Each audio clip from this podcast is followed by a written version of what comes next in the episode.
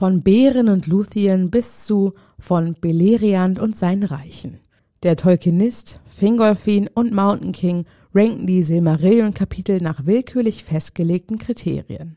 Seid dabei und erfahrt, ob die drei selbsternannten Experten eurem Lieblingskapitel die angemessene Würdigung zukommen lassen oder ob ihr einen erbosten Leserbrief ans örtliche Tageblatt schreiben müsst.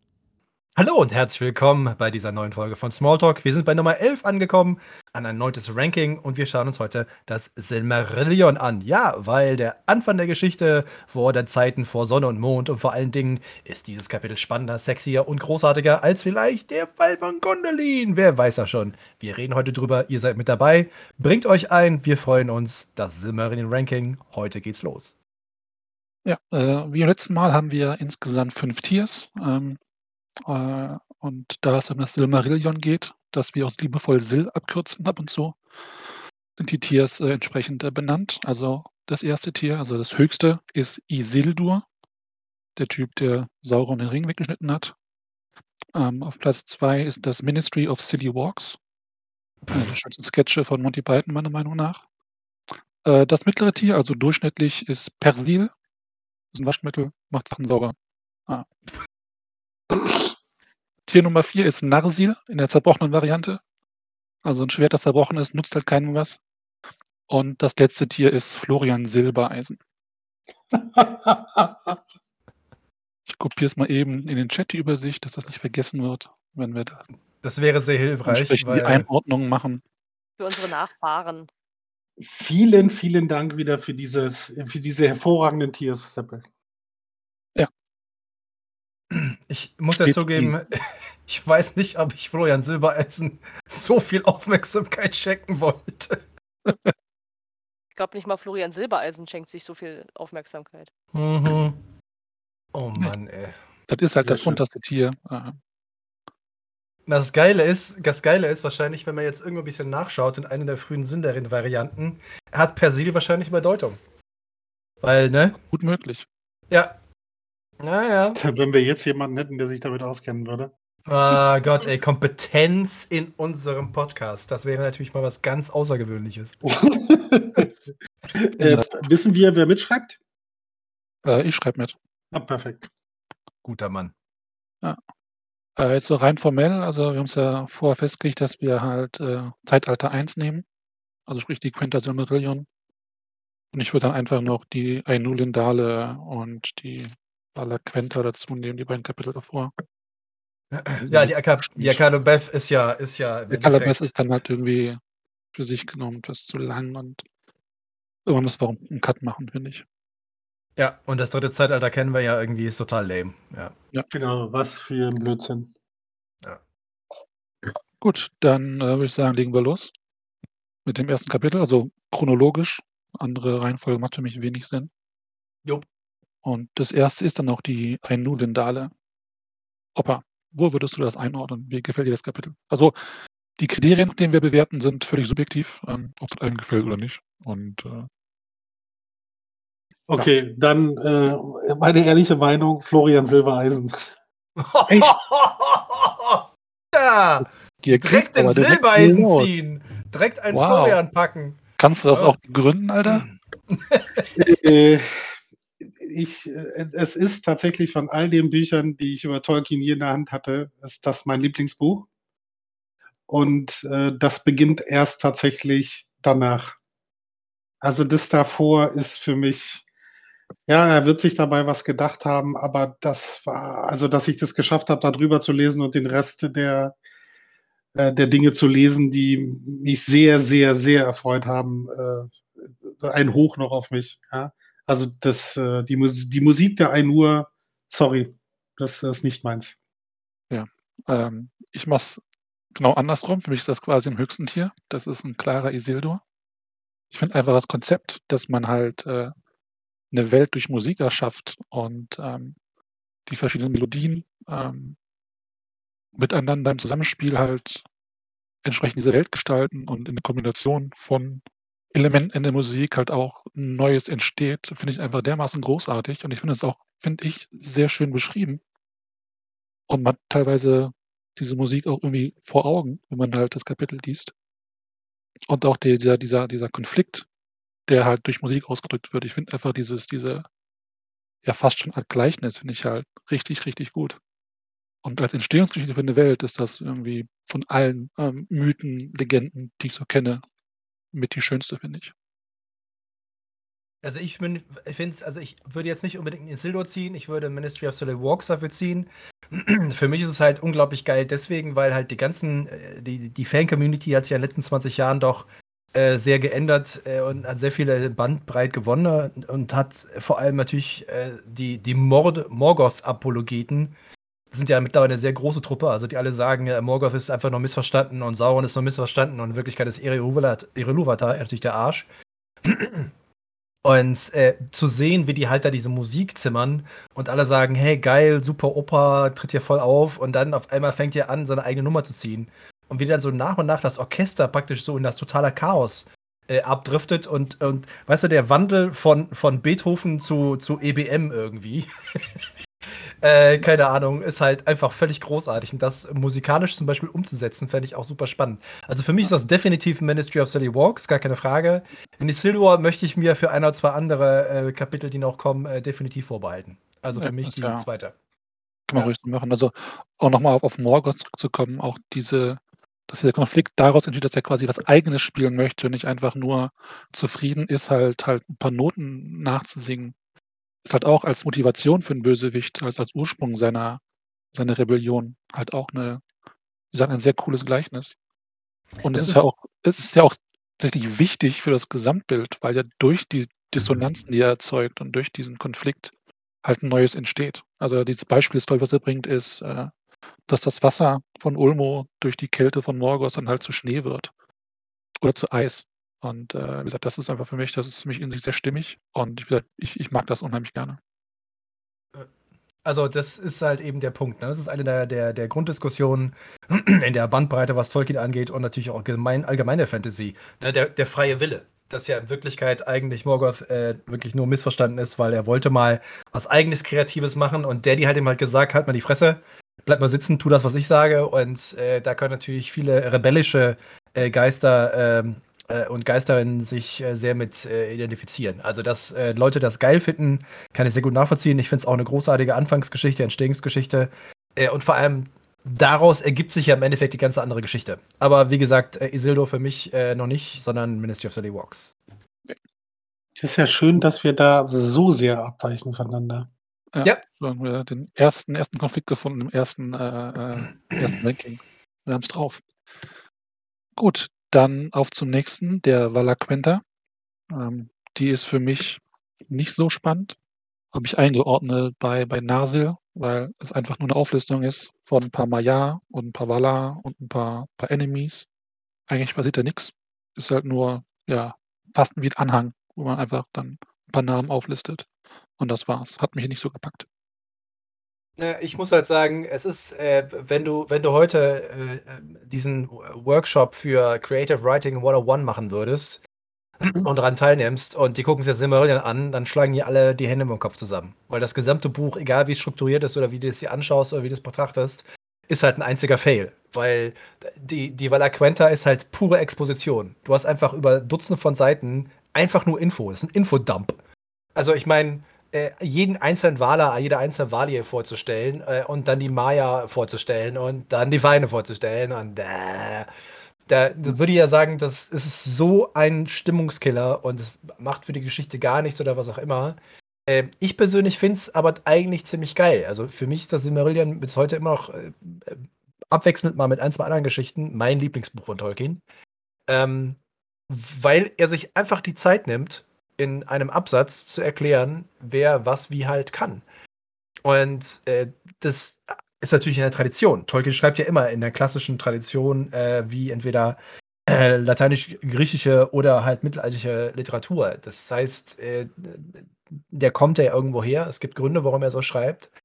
Ähm, aber ich finde einfach die Vorstellung, wer so alles dabei ist, ist schon irgendwie ziemlich cool. Weil so im Nebensatz wird immer so 'n bisschen erwähnt, weißt du, der Weiseste der Maya war Olorin. Auch er wohnte in Lorien, doch oft führte ihn sein Weg in das Haus Niennas und von ihr lernte er Mitleid und Geduld. das ist, das ist der eine Satz über Olorin. Und alle denken so, ja, warum wird denn der erwähnt? Und dann denkst du so, Alter, das ist Gandalf, Bitch.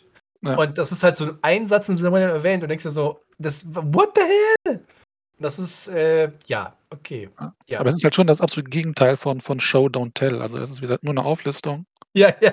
Und vor allen Dingen, das ist auch eine Information, die man im Laufe des Silmarillions halt wie drei oder viermal bekommt, äh, wer wer ist.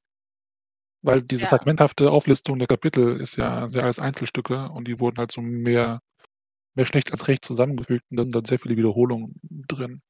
Ja gut, vielleicht hat er sich da ein bisschen äh, an den Artus-Sagen ein bisschen orientiert. Da gibt es ja auch mehrere Kapitel, wo dann einfach die, alle, alle Könige aufgeführt wurden, wie viele Reiter sie haben, wie viele Ritter sie haben, wem sie Treue schwören. Das geht da ja wirklich auch über, über mehrere Seiten eigentlich nur, äh, dass die da äh, sich einfach nur vorstellen, vorgestellt werden, ihre, ihre, ihre Frauen vielleicht noch vorstellen und welche, welche äh, Knappen sie dabei haben. Und dann feiern sie fröhlich über mehrere Seiten und dann stellen sie sich wieder vor. Ja, ja, definitiv. Also da, wie, wie ich ja schon sagte, also er steht da ganz klar in der literarischen Tradition. Ich möchte an dieser Stelle aber ganz klar widersprechen, dass er sich auf Arthur bezieht. Er bezieht sich natürlich auf die Originale. Und Arthur hat natürlich nur abgeschrieben, ne? Ist ja, ist ja irgendwie klar. Also Tolkien hat sich ja mit dem Ursprung beschäftigt und ist der Coole. und alles, was so Mortatyre und sonstiger Scheiß angeht, ne, das sind ja natürlich alles nur Luschen. Aber du hast völlig recht. Also er steht da ganz klar in der Tradition, die er auch äh, äh, ganz, ganz brutal macht. Ein anderes Beispiel wäre zum Beispiel äh, im Herr der Ringe, als die einzelnen Truppen nach Minas Tirith kommen und ja aufgezählt wird, wo sie alle herkommen, ne, aus Losarnach und dies und jenen. Und das ist halt, wenn du dann mal die, die äh, so Troja und solche komischen Geschichten anhörst bei den Griechen, wo halt aufgezählt wird, welche von den Schiffen alle nach Troja gereist sind, dann weißt du ziemlich genau, wo diese Aufzählung herkommt. Also Tolkien ist ganz klar immer in literarischen Traditionen verhaftet. Ne? Und das ist, ist halt nur nicht unglaublich sexy. Und bei Creative Writing würde jeder sagen, oh mein Gott, lass das bitte sein. So hat man vor 2000 Jahren geschrieben. Und Tolkien so, äh, ja und? Sehr gut. Ja, also für mich ist es äh, ein Persil. Äh, ich äh, muss da mal sagen, ich finde das sehr, sehr wichtig. Ich finde die Art und Weise, wie er es macht, äh, ist natürlich vielleicht nicht gerade die, die sexyste und dramatischste an Informationen, aber du brauchst die Grundlagen und äh, es sind so immer so ein, zwei Sätze so dazwischen, wo der halt einfach in, in ein, zwei Absätzen so viel Material reinknallt und du hast es im Hinterkopf. Und dann irgendwann so Kapitel 13 denkst du dir so, äh, warte mal, da stand was in der Valla Quinta. Hm. Also ein Persil für mich. Äh, du hast alles schon gesagt, Marcel. Ich weiß nicht, äh, du hast es sogar noch sehr viel mehr ausgeführt, als ich es hätte gekonnt. Aber äh, für mich auch eindeutig ein Persil. Also gehört dazu, ist auch notwendig. Äh, ich mag sowas. Also ich muss ja, das Ranking ist ja eigentlich auch aus meinen persönlichen Vorlieben natürlich.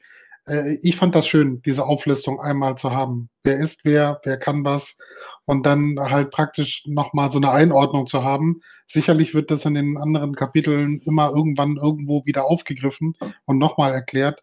Aber das ist dann für mich einfach nur die Auffrischung, ja, wenn man dann äh, ein bisschen erschlagen ist von der Anzahl von Namen und äh, was, wa- was mir so wirklich aus, auch aus allen Sachen halt so übrig geblieben ist, ja, dass ja äh, gefühlt jeder einzelne so gefühlte sieben bis acht Namen hat, die man ja zusätzlich noch auswendig lernen muss. Ja, klar. Also deswegen auch, aber äh, Persil, also für mich klar. Okay, dann haben wir das äh, durch. Dann fangen wir jetzt im ersten Kapitel des tatsächlichen Silmarillions an. Und das ist dann vom Anbeginn der Tage. Ja, Marcel, was sagst du dazu? Ja, es ist halt, weißt du, das Geile ist halt so, der Kapitel 1, der kennt das Silmarillion heißt, vom Anbeginn der Tage.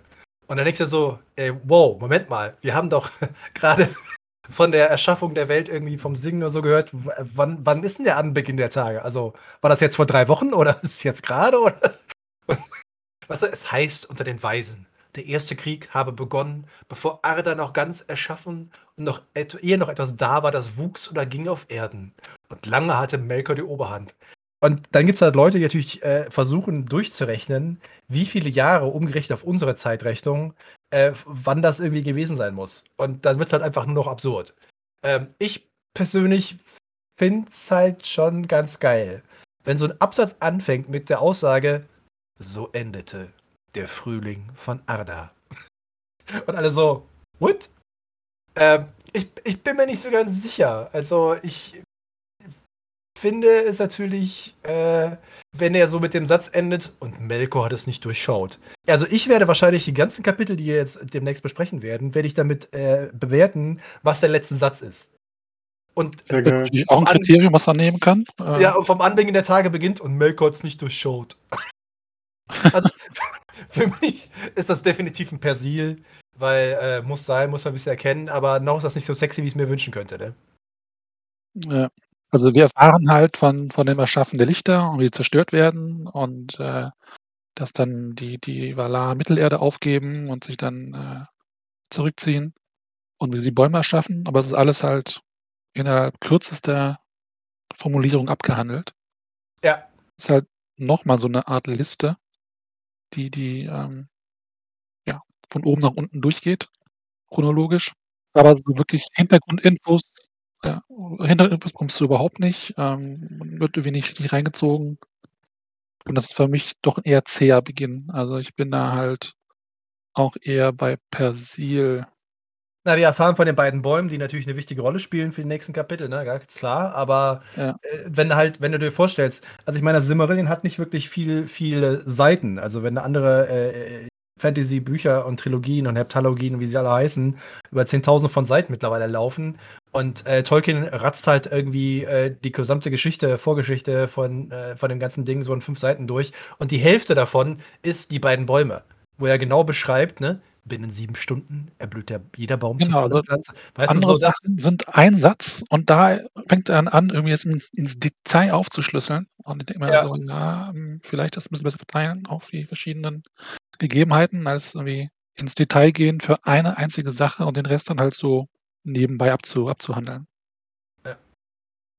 Ja. Das ist ja mein, also ich meine, äh, man darf nicht vergleichen, man soll nicht vergleichen. Es gibt aber leider immer wieder in der Öffentlichkeit ja die Diskussion, zum Beispiel, ne, ist George R. Martin äh, der amerikanische Tolkien und solche Geschichten.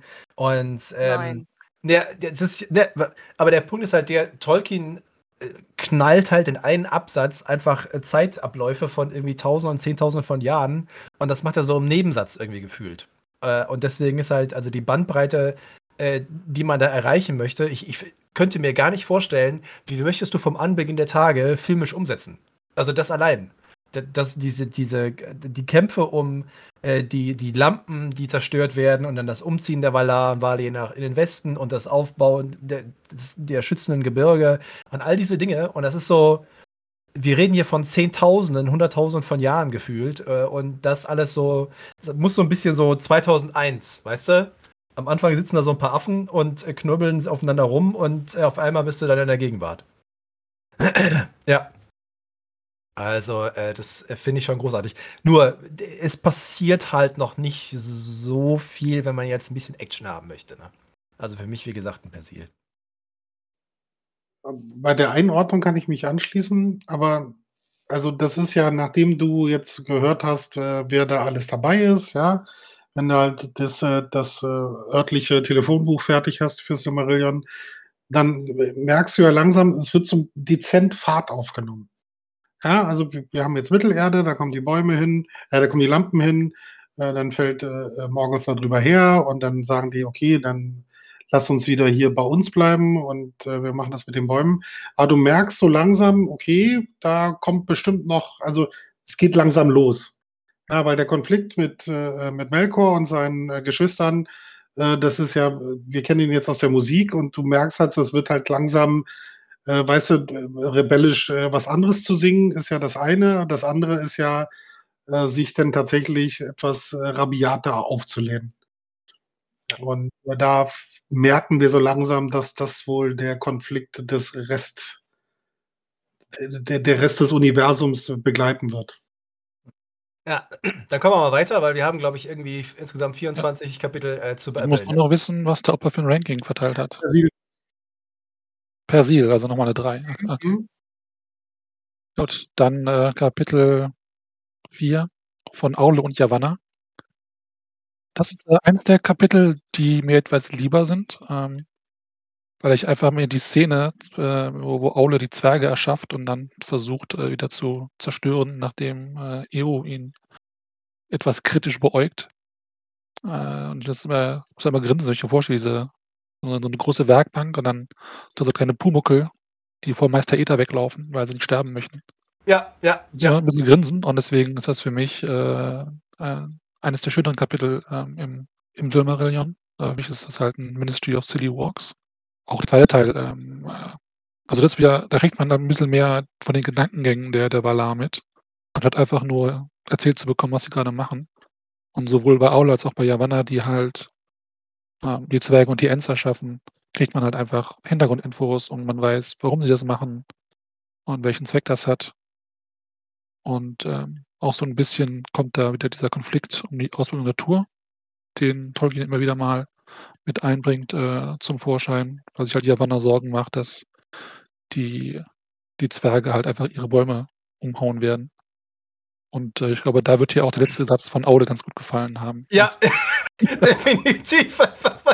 Es ist halt, wenn du dir also 2 es sind 2 Sätze. Der eine ist: „Da war Yavanna froh, und sie stand auf und streckte die Arme gen Himmel und sagte: ‚Hoch mögen Kementadis Bäume wachsen, damit die Adler des Königs darin horsten.'“ Und ich so: „Yo, horsten, Baby.“ Das ist das ist einfach. 1A Ja. übersetzt, ja. 1A übersetzt. Das ist natürlich völlig richtig, aber aus unserer heutigen, etwas, äh, moderneren Sicht, äh, klingt das 'n bisschen seltsam. Und der Ja. letzte Satz ist natürlich unschlagbar. So Ministry of Silly Walks einfach nur: „Dennoch werden sie Holz brauchen“, sagte Aule und fuhr fort zu schmieden. Und das ist so, weißt du, Yavanna die ganze Zeit so: „Ey, Alter, komm mal klar. Natur, wir müssen 'n bisschen gucken. Mittelerde ist so vernachlässigt. Wir müssen da schauen irgendwie.“ Und Aule so: „Ja, ist mir egal, muss brennen, ey.“ Ja. Ja. Und das ist halt so die Bedürfnisse, ne, die Prioritäten. Prioritäten im Leben ist immer ganz entscheidend. Ich bin da so 'n bisschen hin und her gerissen. Also, d der Anfang also, ich bin 'n deutlicher Fan von da, wo wo mehr Action ist, ja, und, äh aber das, was mir aus diesem Kapitel, äh, ähm, im Gedanken geblieben ist, was ich sehr nett fand, war, äh, das, was du schon gesagt hast, Seppel, aber der der Hinweis, dass er sie noch nicht erwecken darf, weil da kommt noch was und erst er darf sie erst danach erwecken, sozusagen. Und dass wir so du kriegst ja den ersten Teaser auf die Elben sozusagen, auf die Erstgeborenen, bevor die Zwerge kommen. Ja. Also willst du Punkte abziehen, ja? Ne, w d ne, gar nicht. Also, ich würde jetzt auch wieder also, für mich ist das, äh es gehört noch zum zum Jo, also er Persil. er entsch er er erschafft ja etwas, äh, was er eigentlich nicht darf. Er da er soll ja nicht irgendeine Spezies erschaffen vor den Erstgeborenen, also vor Elben und Menschen, den Kindern, äh, Erus. Äh, und er macht's ja trotzdem. Aber er wird nicht bestraft in irgendeiner Form. Er wird nicht ausgestoßen und wird auch nicht zum Bösen, sondern er kriegt halt 'n, ne, kleinen Schlag hin auf den Hinterkopf und sagt so: „Ist kein Problem, wir legen die 7 Väter der der Zwerge mal zum Schlafen hier und dann ist alles gut.“ Na, das ist natürlich auch so 'ne so 'ne d baut diesen Grundkonflikt ja auf, äh, auf dem wir dann in den nächsten, äh, Jahrhunderten, Jahrtausenden ja, äh, unser Problem halt haben, ne? Und, äh, Mhm. weswegen übrigens auch das ist dieser einzige wichtige, entscheidende Satz auch für den Hobbit später und für eine gewisse sogenannte Filmtrilogie, ähm, dass das halt gar nicht geht. Also, diese diese das sie sind eine andere Spezies, also, sie sind anders und, äh, Elben und Menschen werden irgendwann Nachkommen haben, aber nicht mit Zwergen. Oder Hobbits. Das ist aber fusch, fusch, fusch, fusch. Ja gut, okay. Stell dir mal vor, ich du bist 'n 1,90 m großer, schlanker, äh, platingrau haarender, tragender Elb und dann kommt so 'n 90 Zentimeter Hobbit an. Ich weiß, es geht 'ne Menge auf dieser Welt. Und dann heißt das so da heißt der Sohn Pubert oder so was. Es gibt für alles einen Fetisch, auch bei Oder den. Ja, Können wir äh, bitte zum nächsten ich Kapitel kommen? Ich möchte Pubert aus ich will einfach Brain ich wollte Bleach, ich wollte zu dem Brain Bleach. Thema noch was sagen, nicht zu dem Pubert. Aber, äh, ne, ähm, vielleicht äh, vielleicht war das halt am Anfang halt auch, äh, ähm, etwas anderes, ähm, für Iluvatar, weil, äh, er halt, ähm also, äh, er halt, ähm ja, er hat Stress gemacht. Äh, die anderen haben aufgehört zu singen, sie wurden furchtsam, sie haben mit in seine in seine, äh, Musik eingest äh, stimmt. Es war fast wie Krieg. Äh, und er hat im Endeffekt er wollte hat wa etwas erschaffen, aber was nicht zwangsläufig böse ist in dem Sinne. Er wollte halt einfach auch was aus seiner aus seinen Händen machen, äh, aber was das hat ja in im Endeffekt in dem Moment noch keinem geschadet. Das das denke ich mir so 'n bisschen. Er hat halt nett gefragt und, äh, der Ton macht die Musik. Genau, in dem Fall auch. Ja, Ja, verstanden, sehr gut. So, haben wir jetzt super smooth super smooth eingebaut. Äh, äh, wie, wie, sieht die Bewertung aus? Haben wir die Bewertung? Dann gehen wir zum nächsten Einmal Persil und äh, zweimal Ministry of City Walks. Ja, und dann kommen wir jetzt zu Kapitel Nummer 5 und äh, das ist vom Erwachen der Elben und von Melkors Gefangenschaft. Jo, da, da, anfangen, finde ich. Da kommen unsere Erstgeborenen äh, ins Spiel. Ja. Die Quendi. Ja, ja, ja. Das ist so, also da geht's langsam los. Das ist für mich immer noch äh, Persil. Aber das ist so, jetzt nimmt die Geschichte für mich, fängt an, Fahrt aufzunehmen. Ja? Äh, wir haben neue Player am Start äh, mit den Elben, äh, die drei äh, Häuser, die dann mehr oder weniger entstehen und die sich dann entweder auf den Weg machen oder nicht.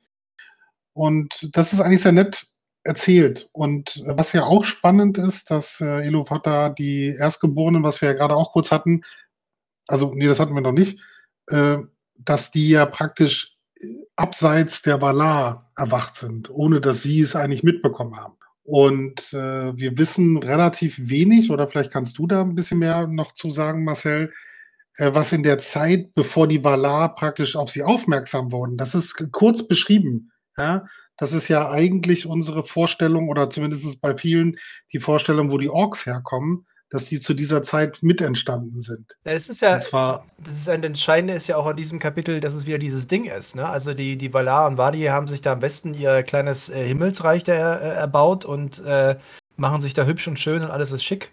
Äh, und äh, Melkor ist natürlich äh, praktisch in den Reichen in Mittelerde und der erfährt ja als erster von dieser ganzen Geschichte. Also der Punkt ist ja der, als Oromeda zum ersten Mal auftaucht, haben die ja schon so ein bisschen Angst vor der Dunkelheit. Das ist ja dieser, einer, dieser ganz wichtige äh, Satz zwischendurch, ähm, dass die Dunkelheit ja eigentlich nie von, äh, mit negativen Empfindungen verbunden war, bis Melkor kam und sie mit Furcht erfüllte. Ähm, und ähm, dass dann eben, als sie da ankamen, dass einige von den Elben von Kuivienen, wo sie ja erwacht sind, äh, mhm. merkwürdigerweise verschwunden sind. Ne? Das ist ja genau eben dieser Punkt, also die, die stetige Diskussion, wo kommen jetzt die Orks her, was sind möglicherweise Orks, äh, wie hat Melkor sie erschaffen oder verändert. Und äh, ich für meinen Teil finde es halt unheimlich spannend, ähm, weil mein Spitzname ist ja über viele Jahre hinweg immer Olve gewesen, also der Herr der Teleri, ähm, dass wieder diese Einteilung stattfindet. Also äh, eigentlich sollte ja alles cool und chill sein. Oromo taucht auf, Elben sind da, wir laden euch ein in den Westen, weil bei uns ist es irgendwie schön. Und die Elben sind aber nicht alle einer Meinung, sondern sie teilen sich wieder schon an diesem Teil ja in mehrere Bereiche auf. Also Leute, die sagen, ich will sofort nach in den Westen, nachdem die Botschafter ja in Valinor gewesen sind und zurückkommen und sagen, da ist super cool. Dann sagen die einen, ja klar, wir gehen sofort. Die anderen sagen, ja, vielleicht später. Und die dritten sagen so, naja, nee, kein Bock. Und die allerletzten bleiben überhaupt nicht, machen wir gar nichts. Und ähm, das finde ich halt, dass Tolkien das ganz, ganz geschickt macht. Er, er schafft halt Konflikt im Endeffekt durch Auslassungen beziehungsweise durch, ich möchte jetzt gerade das nicht machen, sondern ich möchte mal kurz drüber nachdenken. Und äh, dadurch entsteht ja die Spaltung schon äh, der Elben. Wie, und äh, das legt im Endeffekt die Grundlage für alle Konflikte, die folgen, ne? Auf jeden Fall. Und äh, der Vollständigkeit halber, also es wird auch in dem Kapitel erwähnt, dass, dass Melkor die Orks aus den Elben erschaffen hat. Ja, ja. Und dass halt das seine größte Sünde in den Augen von, von, von Iluvatar ist. Das ist halt eben die Waren in dem Kapitel halt auch, wo die, wo die Orks herkommen. Ja. Ganz kurz beschrieben. Also ja, ja, das ist schon klar, dass das drin stand. Ich, aber das ist halt ein, glaube ich, ein ganz kleiner Teil nur. Und die Frage ist äh, halt, was, also da fehlt ganz viel Beschreibung. Das ist was, äh, das ist was Eriol gerade geschrieben hat, dass halt, dass das ein bisschen fehlt, was da ein bisschen mehr Intus hätte in dieses Kapitel schon gepasst. Ja, ja, und der vor allem ist ja bekannt, äh, in der History of Middle-earth und anderen äh, Schriften hat ja Tolkien immer wieder, äh, also er hat ja über Jahrzehnte hinweg seine Ansicht, wie sie entstanden sind, äh, wie die Orks, woher sie kommen, ähm, ja tatsächlich äh, verändert und entwickelt. Also es ist ja auch grundlegend immer die Frage, und er war ja gläubiger Christ, es ist ja die Frage, ne, kann, kann jemand, der Böses tut, der böse handelt, ähm, bevor er in das Himmelreich eingeht, äh, noch etwas tun, um das zu ändern. Was jetzt mit Mittelerde in der Geschichte nicht unbedingt direkt was zu tun hat, aber das ist so die Motivation, die natürlich dahinter steht. Und wenn Orks von Grund auf böse sind und nichts anderes tun können, dann sind sie natürlich nicht. Also Redemption ist halt das große Stichwort immer, ne? Dass, dass sie noch, äh, dass sie noch etwas Gutes tun können. und äh, Reue möglich ist. Und was natürlich auch wieder mit dem freien Willen zu tun hat. Ne? Entscheidest du dich äh, tatsächlich dafür, etwas zu tun oder bist du gezwungen, etwas zu tun? Und das ist ein ganz großer Themenblock, der seit Jahrzehnten immer wieder diskutiert wird. Und der Ursprung der Orks ist natürlich das, das Grundproblem. Also, wenn sie korrumpierte Elben sind, dann musst du dir natürlich die Frage stellen, was sind Elben, wie sind sie, äh, woher kommt das? Oder wenn er sie irgendwie äh, genetisch mit genetischen äh, äh Projekten aus irgendetwas anderem erschaffen hat. Und dann hast du natürlich diese Geschichte, wie sie dann in den Filmen ja dargestellt wurde, ähm, wie Saruman halt die Urukai macht aus irgendwelchen komischen äh, Schleimbädern da irgendwo unter, äh, in der Tiefe unter ähm, seinem, seinem Ortank, dann musst du dir natürlich immer die Frage stellen, was ist das Prinzip, das dahinter steht. Und das ist, äh, das, da müssten wir eine eigene Sendung zu machen allein. Um das ein bisschen zu besprechen. Aber es ist halt einfach Silmarillion. Alles muss ganz knapp sein. Alles läuft in einem Absatz. Und äh, ich finde, das ist für mich ein Persil, das Kapitel, muss ich sagen. Äh, ich müsste eigentlich natürlich äh, aus Prinzip äh, eine Höchstebene machen, weil Olve kommt vor und die Teleri. Ähm, aber das reicht leider nicht ganz aus. Also gehst du ins zweite Tier oder ins dritte? Nee, ich äh, mach Persil, Persil, Persil. Persil. Ja. Ja, ich habe nicht viel, viel beizutragen mit dem Ding. Es ist halt ein Kapitel, dem ein bisschen was passiert, aber nicht zu viel. Ähm, für mich auch ein Persil-Kapitel. Und dann, glaube ich, ziemlich alles darüber äh, Ja. erzählt, was, was man dazu sagen kann. Ja. Das nächste ist von Thingol und Melian. Das sind äh, zwei Seiten zwei Seiten lang Florian Silbereisen für mich. Das ist ein dermaßen belangloses Quatschkapitel, dass ich. Äh, Einspruch. egal. Ich finde es eigentlich auch mal ganz schön. Das ist, das halt mal, das ist, das ist durchbricht halt äh, die ersten Erzählungen halt. Es ist jetzt zum ersten Mal ein Kapitel, wo eine Person auch handelt, aber das Handeln ist halt darin nichts zu tun. Die stehen da 100 Jahre im Wald der, und halten sich Der, der Elb läuft, läuft durch, den, durch den Wald, sieht halt irgendeine heiße Braut, stehen jahrelang und dann gucken die sich an, wie zwei Vollidioten. Hey Seppel, so ist Liebe, weißt du? Das ist, so ist Liebe. Bisschen wie in, in Monkey Island, wenn Guybrush äh, vor Gouverneurin Marley steht und kein Wort auskommt. aber sie, aber sie, äh, sie war auch eine der wenigen Maya, die dann halt auch mehr oder weniger Frauengestalt hatten, meine ich, ne? Ja, ja, vor allem ist sie natürlich die herausragende Maya, die natürlich eine ganz wichtige Rolle im Simmerieren spielt, ne? Ich finde sie toll. Allgemein, in dem Kapitel ist halt so viel Grundlegendes. Das Volk der Sinder wird da quasi gegründet in dem Kapitel und natürlich durch die Beziehung entsteht dann später Luffy, die eine Rolle spielt und allgemein die ganze Politik, die aus diesem Kapitel entsteht, ist ohne dieses Kapitel würde der Rest vom Silmarillion halt nicht funktionieren. Es, es ist mir halt egal, was daraus entsteht. Es, völlig, es passiert nichts im Kapitel. Es ist einfach nur, zwei Leute treffen sich im Wald und halten die Fresse. Das ist weder Handlung noch passiert irgendwas, äh, auch keine Grundlagen gelegt, es ist einfach nur pure Langeweile. Das ist Ja, zum Glück vor nicht mehr allem, Seiten In lang. Lindele singen auch nur ein paar Leute rum. Es ist halt eine Ja. Seite. Es ist original irgendwie gefühlt eine Seite. Und in der einen Seite wird aber so viel fucking. Das ist auch wieder dieser Punkt. Äh, Creative Writing 101. Tolkien spoilert irgendwie in jedem Kapitel immer irgendwie Sachen, die so tausende Jahre später spielen. Und denkst dir so, warum verrätst du schon alles? Was, was geht denn hier mit dir?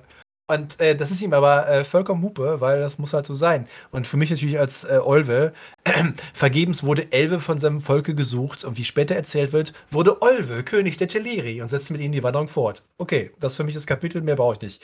Äh, kriegt bei mir aber. ja, was denn? Ich bin Olve, also was soll's. Äh, reicht, aber auch nur, reicht aber auch nur für ein Persil in dem Fall für mich. Äh, dann sagen wir es mal, ich würde es zusammenfassen. Also jetzt diese zwei Seiten plus das, was später halt mit äh, Melian und Tingol halt passiert. Sagen, also ist das besser dann, ja? Ist schon ganz, ja, das ist schon ganz geil. dann- ja. Ja, also das andere es läutet- Kapitel halt es- besser. es- es läutet- Wert das Kapitel läutet- für sich. Also, ja. Ich finde es aber auch mal ein bisschen schön. das seid ihr unbenommen. Also ich, ich bin immer noch in, in meinem Persil-Bereich. Ja? Das ist alles für mich, ja, das macht Sinn. Das führt ganz viel ein, aber hat halt, äh, das ist noch nicht diese Qualität des ersten oder zweiten Tiers. Also das kommt bei mir ja, erst das deutlich später. Nicht. Nichtsdestotrotz ist das so die erste Geschichte, die darauf, also die auch so als Vorbereiter sind. Ja, es ist nur die eine Geschichte, die gucken sich nur an, da passiert nicht viel. Aber im Endeffekt ist das das erste Mal, dass wir jetzt bei Tolkien über die, äh, über eine Beziehung stolpern. Also so zumindest in meinen Gedankengängen. Ja, Und, so das ist das erste, das erste Mal, dass wir ein Paar erleben. Ja, da kommen jetzt noch ein paar. Also wir haben ja Paar? in Silmarillion sind noch ein paar viele dabei. Und aber das ist so das, das erste Mal, so das äh, so ein bisschen äh, so ein bisschen schüchtern, so ein bisschen unschuldig. Die stehen halt nur da. Tingol, der nicht so richtig was anzufangen hat mit Willian und die halt so überlegt, mein Gott, ja, ich könnte schön in, in Wali nur abhängen, aber eigentlich ist es hier auch ganz nett. Und vor allen Dingen äh, äh, hätten die beiden sich nicht getroffen, wären viele andere Kapitel ja eben gar nicht erst entstanden oder viele Konflikte nicht aufgelöst worden. Oder erst entstanden. Äh, einst, ganz wichtige Häuser wären nicht entstanden. Aber ja, dann, dann kann es auch nicht der Nulendale ne, das, ne, das kleinste Tier geben, weil ohne die wäre ja gar nichts entstanden. Hätte gar kein Buch. Nein, das ist ja richtig. Es also kann ja kein, kein Kriterium sein, das Kapitel als sich zu bewerten. Am Anfang war Langeweile. Also nee, für, für, mich ist das, für mich ist das auch wieder Persil. Also das, es gehört für mich dazu, aber es ist, äh, ich finde es nicht so schlecht, wie du es jetzt gerade gesagt hast. Ja, ja, natürlich ist es langweilig. Aber das ist so, äh, wie gesagt, für mich so aus dem Erwachen der Elben und Melkors Gefangenschaft und dann äh, also für mich ist das halt, wie das so alles langsam Fahrt aufnimmt. Und deswegen bin ich noch in meiner Persil-Ecke. Ja, das ist für mich alles wichtig, gehört dazu. Es haut mich aber noch nicht um.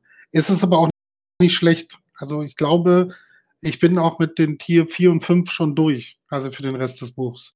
Ja, das klang bisher so bei dir, dass du ab jetzt nur noch äh, 1 und 2 hintergeben wirst. Ja, da werden, ja, weiß ich noch nicht so genau, aber also auch, so wie Marcel gesagt hat, also Isildur wird, also das werden nicht so viele werden. Also ich ja. finde hier beim Eldamar und den Fürsten Eldali einfach diese Beschreibung der sieben Söhne Feanors ist einfach so unglaublich groß. Madros der Lange, Maglor der gewaltige Sänger, dessen Stimme weit über Land und Meer schallte, Kellergorm der Helle und Karatin der Dunkle, Kurufin der Geschickte. Und alle haben so, so einen Satz, ein Adjektiv. Und das ist schon, denkst du so, okay, okay, okay, ich habe ein Gefühl dafür, wie sie werden könnten. Ähm, und natürlich Olvis wieder mit am Start, ne, ist klar. Für mich aber ein Persil. Also, der muss jetzt auch nicht irgendwie mich steigern. Also du bist jetzt schon beim nächsten Kapitel, ja? Also von Ja, offensichtlich. Offensichtlich, ja. Nee, ist okay. Äh, ich musste mir gerade ein Bier holen, deswegen bin ich jetzt gerade ein bisschen verwirrt. Entschuldige bitte vielmals. Nee, nee, kein Problem. Es äh, hat eigentlich ganz gut gepasst, so vom, vom, vom Timing her. Ja, äh, in dem Kapitel ist mir aufgefallen, dass Elve eigentlich der totale Vollhonk ist. Der ist ja einer von den drei, drei Botschaftern und, und überredet seine Leute, mit ihm zu kommen, dass sie dieses geile Licht sehen, was er ja. unfassbar toll ja. findet. Ja. Auf dem Weg ist aber irgendwie ziemlich lahm und, und, und, äh, und, und zögert und, und äh, ja, ist hinterher und dann schafft das tatsächlich kurz bevor sie am Ziel sind und äh, ihren Bus bekommen könnten, sich im Wald zu verlaufen und dann halt, wie gesagt, ein paar Jahre lang äh, sein Weib anzustarren und deswegen bleibt sein Volk erstmal da, wo es ist. Und wenn sie ihn dann finden, sagen sie halt nicht irgendwie, Hammer, du Quatschkopf, was ist denn mit dir los? Sondern sagen, ey, der König, super Typ. Also die Teleri sind in der Wahl ihrer Oberhäupter nicht ganz so clever. Oder vielleicht haben sie einfach nur zu wenig. Ey, wow, wow, wow, Olvis cool. ja. aber dann wäre dann wär der ja vielleicht auf den Plan getreten, wa? Mhm. Mhm. Ging alles in einem höheren Ziel auf. Genau. Denn wenn die da ein paar Jahre im Wald rumstehen, ist das ja auch nicht so viel. Also ich meine, das sind Elben, Wer sagt die, äh, für mich ist das nur ein Wimpernschlag und dann stehe ich halt einfach mal zehn Jahre an derselben Stelle und ernähre mich von Beeren, die an mir wachsen, was weiß ich. Du musst dir vorstellen, äh, ganz ehrlich, da läuft irgendwie ein Volk von, keine Ahnung, Hunderten und Tausenden von Leuten durch die Gegend und die finden den blöden Typen nicht, der im Wald steht. Also die, die, die Jagdfähigkeit von den Elben am Anfang ihres Daseins äh, scheint nicht besonders ausgeprägt zu sein. Oder der Wald war einfach nur sehr, sehr dicht. Ja, ein sehr dichter Wald. Ja, die Elben nee, waren klar. Urwälder, Urwälder. die Elben waren dicht. Und schon haben wir unseren ersten T-Shirt-Spruch für den heutigen Abend. Hallo. Ja. Ja, Bewertung vom Kapitel ist halt für mich auch ja, Persil. Immerhin passiert ein bisschen was ähm, und äh, die ganze Geschichte kommt also ein bisschen in Fahrt. Und das sind für mich halt Tier 3. Den man Opas auf dasselbe sagen. Ja.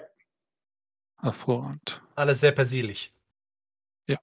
Und dann kommt als nächstes von Fiona und der Loskettung Melkors. Na, Opa, jetzt zum ersten Mal kein Persil?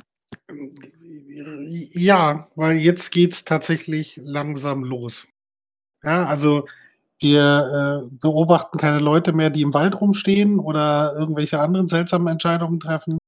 Wir kriegen keine Auflistungen mehr, sondern jetzt wird es halt doch schon konkreter. Ja, wir erleben Feonor, der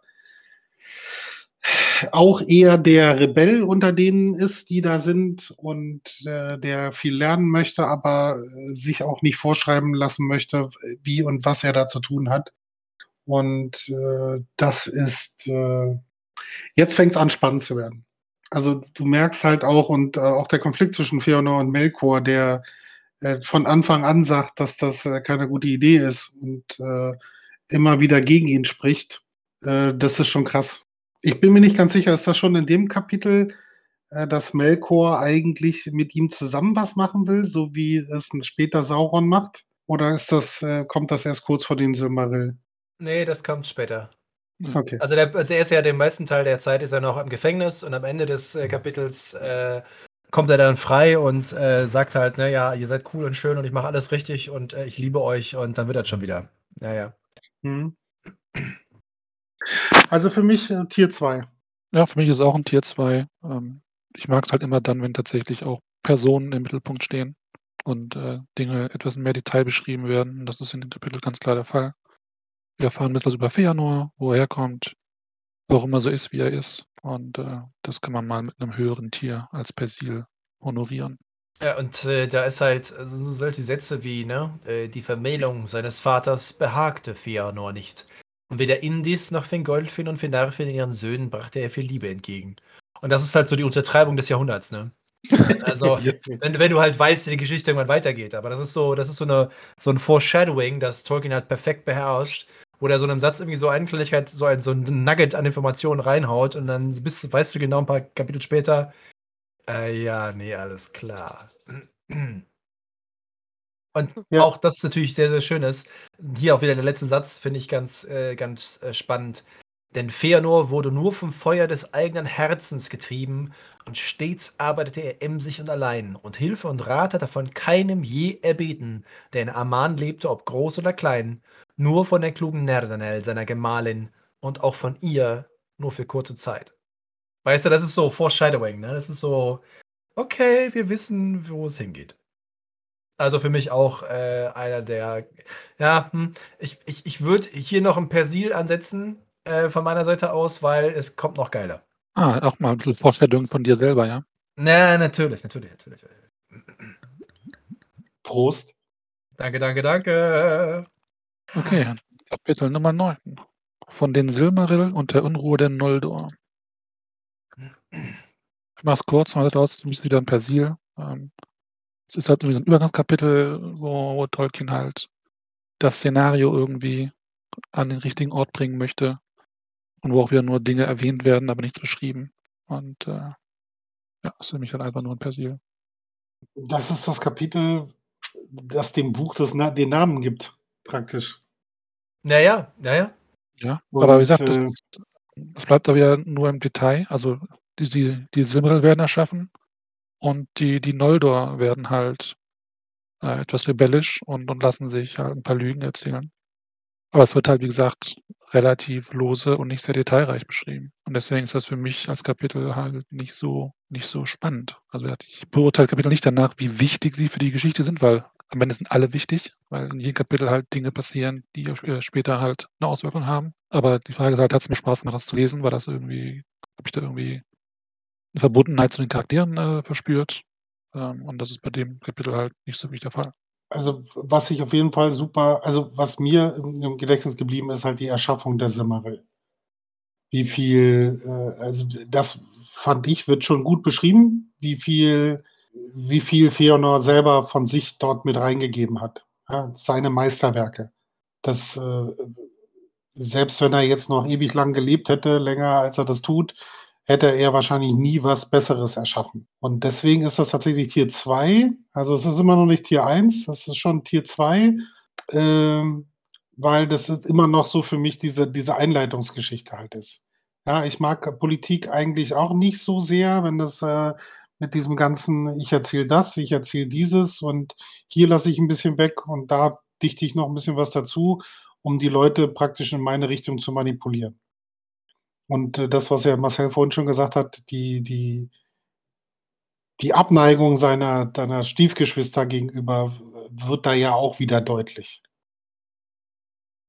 Ich finde es halt schön, dass, dass wieder Tolkien so im Nebensatz äh, klar sagt, was die gesamte Geschichte bedeutet. Ne?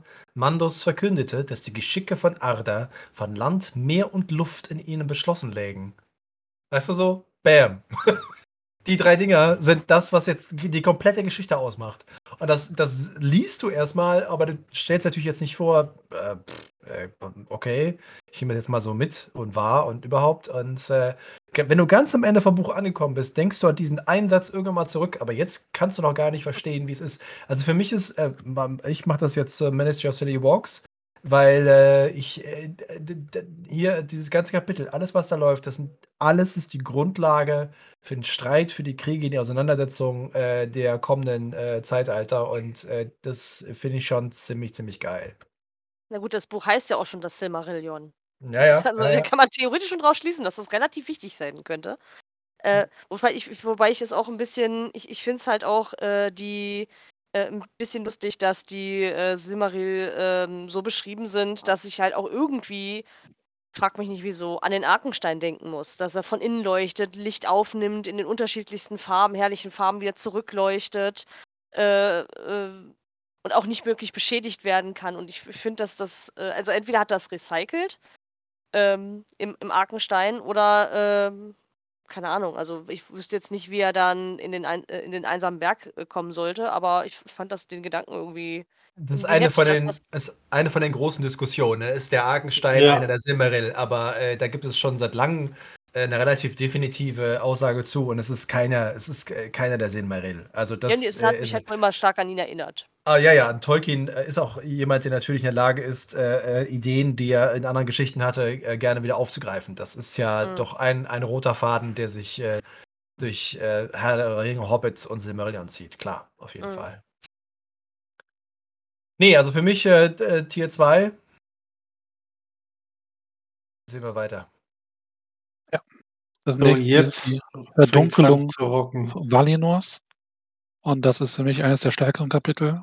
Das ist für mich ein ganz klares Ministry of City Walks. Ähm, das, was in anderen Kapiteln halt irgendwie in einem Satz erwähnt wird, hat jetzt einfach mal tatsächlich einen eigenen Aufbau und einen eigenen Spannungsbogen. Und äh, die Winde und Goliath wird richtig toll beschrieben. Diese, Auf diese, jeden Fall. Ja, die ist der Hammer. diese ewig hungrige, spinnenartige Biest, das halt sich vom, vom Licht so lange ernährt, bis es gar nicht mehr da ist und dann sie wieder an Hunger leidet. Äh, Finde ich völlig, völlig großartig. Und man kann es richtig, richtig vorstellen. Die Atmosphäre, die aufgebaut im Kapitel, ist äh, eigentlich in ganz großen Teilen des Silmarillions unerreicht. Und auch die Dynamik zwischen ihr und, und Melkor äh, ist vorhanden und wird, wird deutlich. Und ich finde, das ist eines der besten Kapitel im Silmarillion und ja, für mich halt ein ganz klares Ministry of Silly Walks. Dem kann ich nur zustimmen. Du hast nicht mehr viel übrig gelassen, Seppe. Äh, und Goliath ist äh, unfa also da, das ist das Erste, was ich dann so, also ich hatte jetzt meine ganze Persil-Geschichte, so jetzt kamen so die ersten, die ein Dicke besser für mich sind. Und das war das Erste, was mich so weggeblasen hat. Ja, diese Interaktion Melkor und Goliath, äh, wie er dem erzählt hat und was er versprechen musste, alles, damit es äh, geht, ja, oder dass sie ihm hilft. Und ich habe so tolle Bilder dazu gesehen, gemalte Bilder, die, die, die diesen, diesen Moment versucht haben einzufangen. Und das ist halt, wir sehen ja auch leider Herr der Ringe mit, äh, mit äh, wie heißt mit Kankra ja nur einen, einen winzigen Sprössling ihrer selbst. Ja? Und äh, das ist schon äh, unfassbar genial gewesen. Das hat mich damals richtig, also das war dann so, okay, jetzt wird's geil. Jetzt fängt es an, das Buch richtig krass gut zu werden. Und äh, ja, ist für mich auch auf jeden Fall Tier 2. Eins äh, von diesen äh, Kapiteln, wo so ein Begriff fällt, äh, den man sonst so nicht äh, sich äh, irgendwie mal vorstellt oder sonst oft liest. Das Unlicht, in welchem die Dinge nicht mehr da zu sein schienen und das kein Auge durchdringen konnte, denn es war leer. Also das Wort Unlicht ist einfach so unglaublich geil, äh, Ja. dass ich da definitiv allein nur dafür äh, Ministry of City Walks geben möchte, auf jeden Fall. Okay, wir sind uns einig. Dann können wir direkt weitermachen. Ähm, von der Verbannung der Noldor ist dann das nächste. Wer möchte anfangen? Na, das ist so ein Satz, wo du mal wieder so, also, ne, weil das, das Foreshadowing ist ja so eine, eine Technik, die Tolkien gerne benutzt, ähm, wo irgendwie Feanor irgendwie sagt so, ja, mein Herz, ich werde erschlagen als erster von allen Eldiner Mann. Nicht als erster, sagte Mandos, doch das verstand niemand und wieder war Schweigen. Und du so, okay, cool. Fëanor heute fängt an, so seinen Beleidigten zu spielen und, und den ganzen Opferhymnus hier rauszuholen. Und Mandos weiß natürlich, dass sein Vater ja als erster gestorben ist, ne? Und das ist so geil, weil du denkst so, mhm. wer, wer, wer, ist wo, was ist gestorben, wer, was, was ist hier los?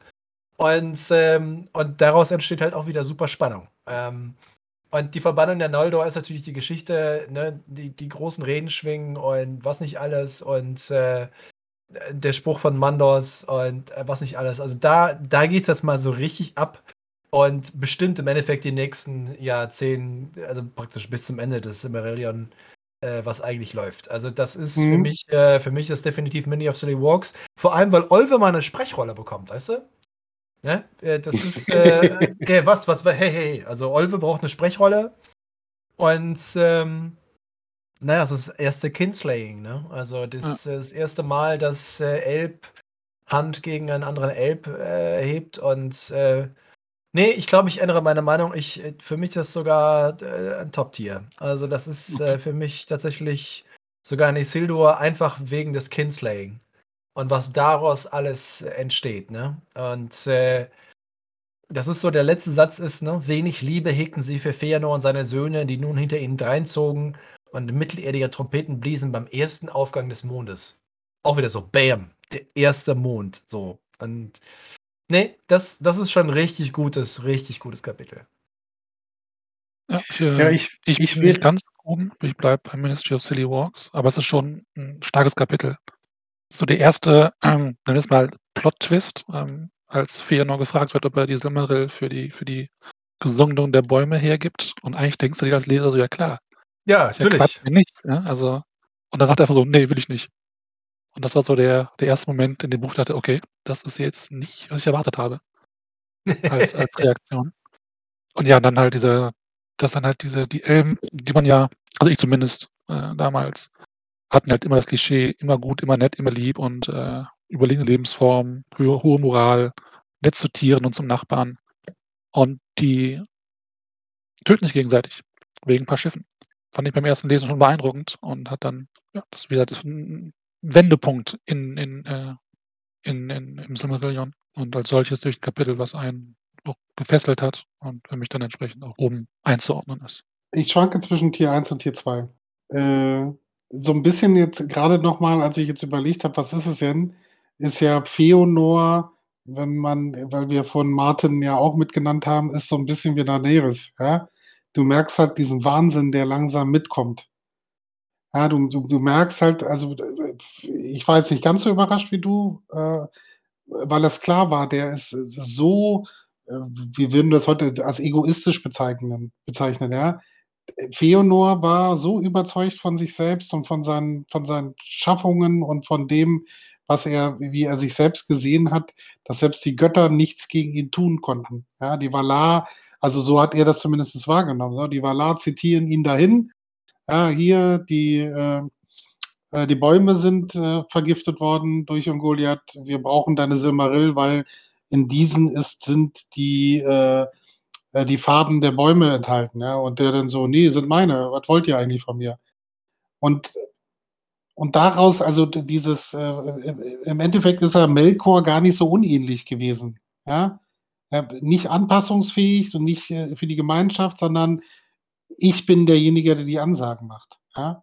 Und was dann daraus resultiert, der Überfall, äh, auf Ronost, wenn ich das jetzt noch richtig im Kopf habe, äh, die Tötung oder der der der der der Tod von Finwë, ja, und was dann daraus alles resultiert aus diesem ganzen Chaos, äh, mit den Schiffen, mit dem mit dem Brudermord, äh, und äh, dann mein eigentlicher Charaktername Fingolfin, der dann halt auch dazukommt, ja.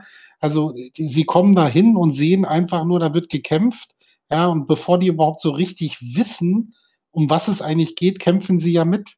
Das heißt, Feonor zieht wirklich die kompletten Noldor. Es bleiben ja nicht viele nachher in Valinor zurück, äh, verzieht die kompletten Noldor in das Verderbnis. Zu bösem Ende, zu bösem Ende wird alles sich wenden, was ihr wohl beginnen, und dies geschehe durch Verrat des Bruders am Bruder und durch Furcht vor Verrat. Ja. Mhm. Also das ist äh, auf jeden Fall äh, doch ist für mich das erste Isildur, weil das ist halt am Ende bist du komplett geplättet, weil alles ist eigentlich schön, ja, alles wunderbar. Sie haben es einigermaßen gekriegt. Naja, es gibt ein bisschen Zwietracht, aber wo gibt es schon immer nur eitel äh, Sonnenschein? Und dann so ein, so, so ein Dump da, bam, hier habt ihr es, hier passieren jetzt gerade richtig irre Dinge und jetzt lassen wir es mal richtig krachen. Und äh, wenig später kommt ja nochmal so ein Satz, den du vorhin hattest, mit dem wir bliesen die Trompeten und der Mond ging auf. Ja. Äh, nach, nachdem Fingolfin über das Eis gelaufen ist, wachsen die Blumen zu seinen Füßen und die Sonne geht auf. Also wir greifen ein bisschen vor auf eins der späteren Kapitel, aber das ist, hier geht's denn so, das ist der letzte Startschuss, jetzt geht's nach Mittelerde und jetzt geht's richtig ab. Also Isildur bei mir. Okay. Kapitel 12 ist von den Sindar. Wer mag was erzählen? Ich äh, für meinen Teil bin natürlich immer so ein bisschen begeistert, weil ich ja dieses Prinzip habe für die heutige äh, Sendung, dass der letzte Satz äh, äh, ja immer entscheidend ist.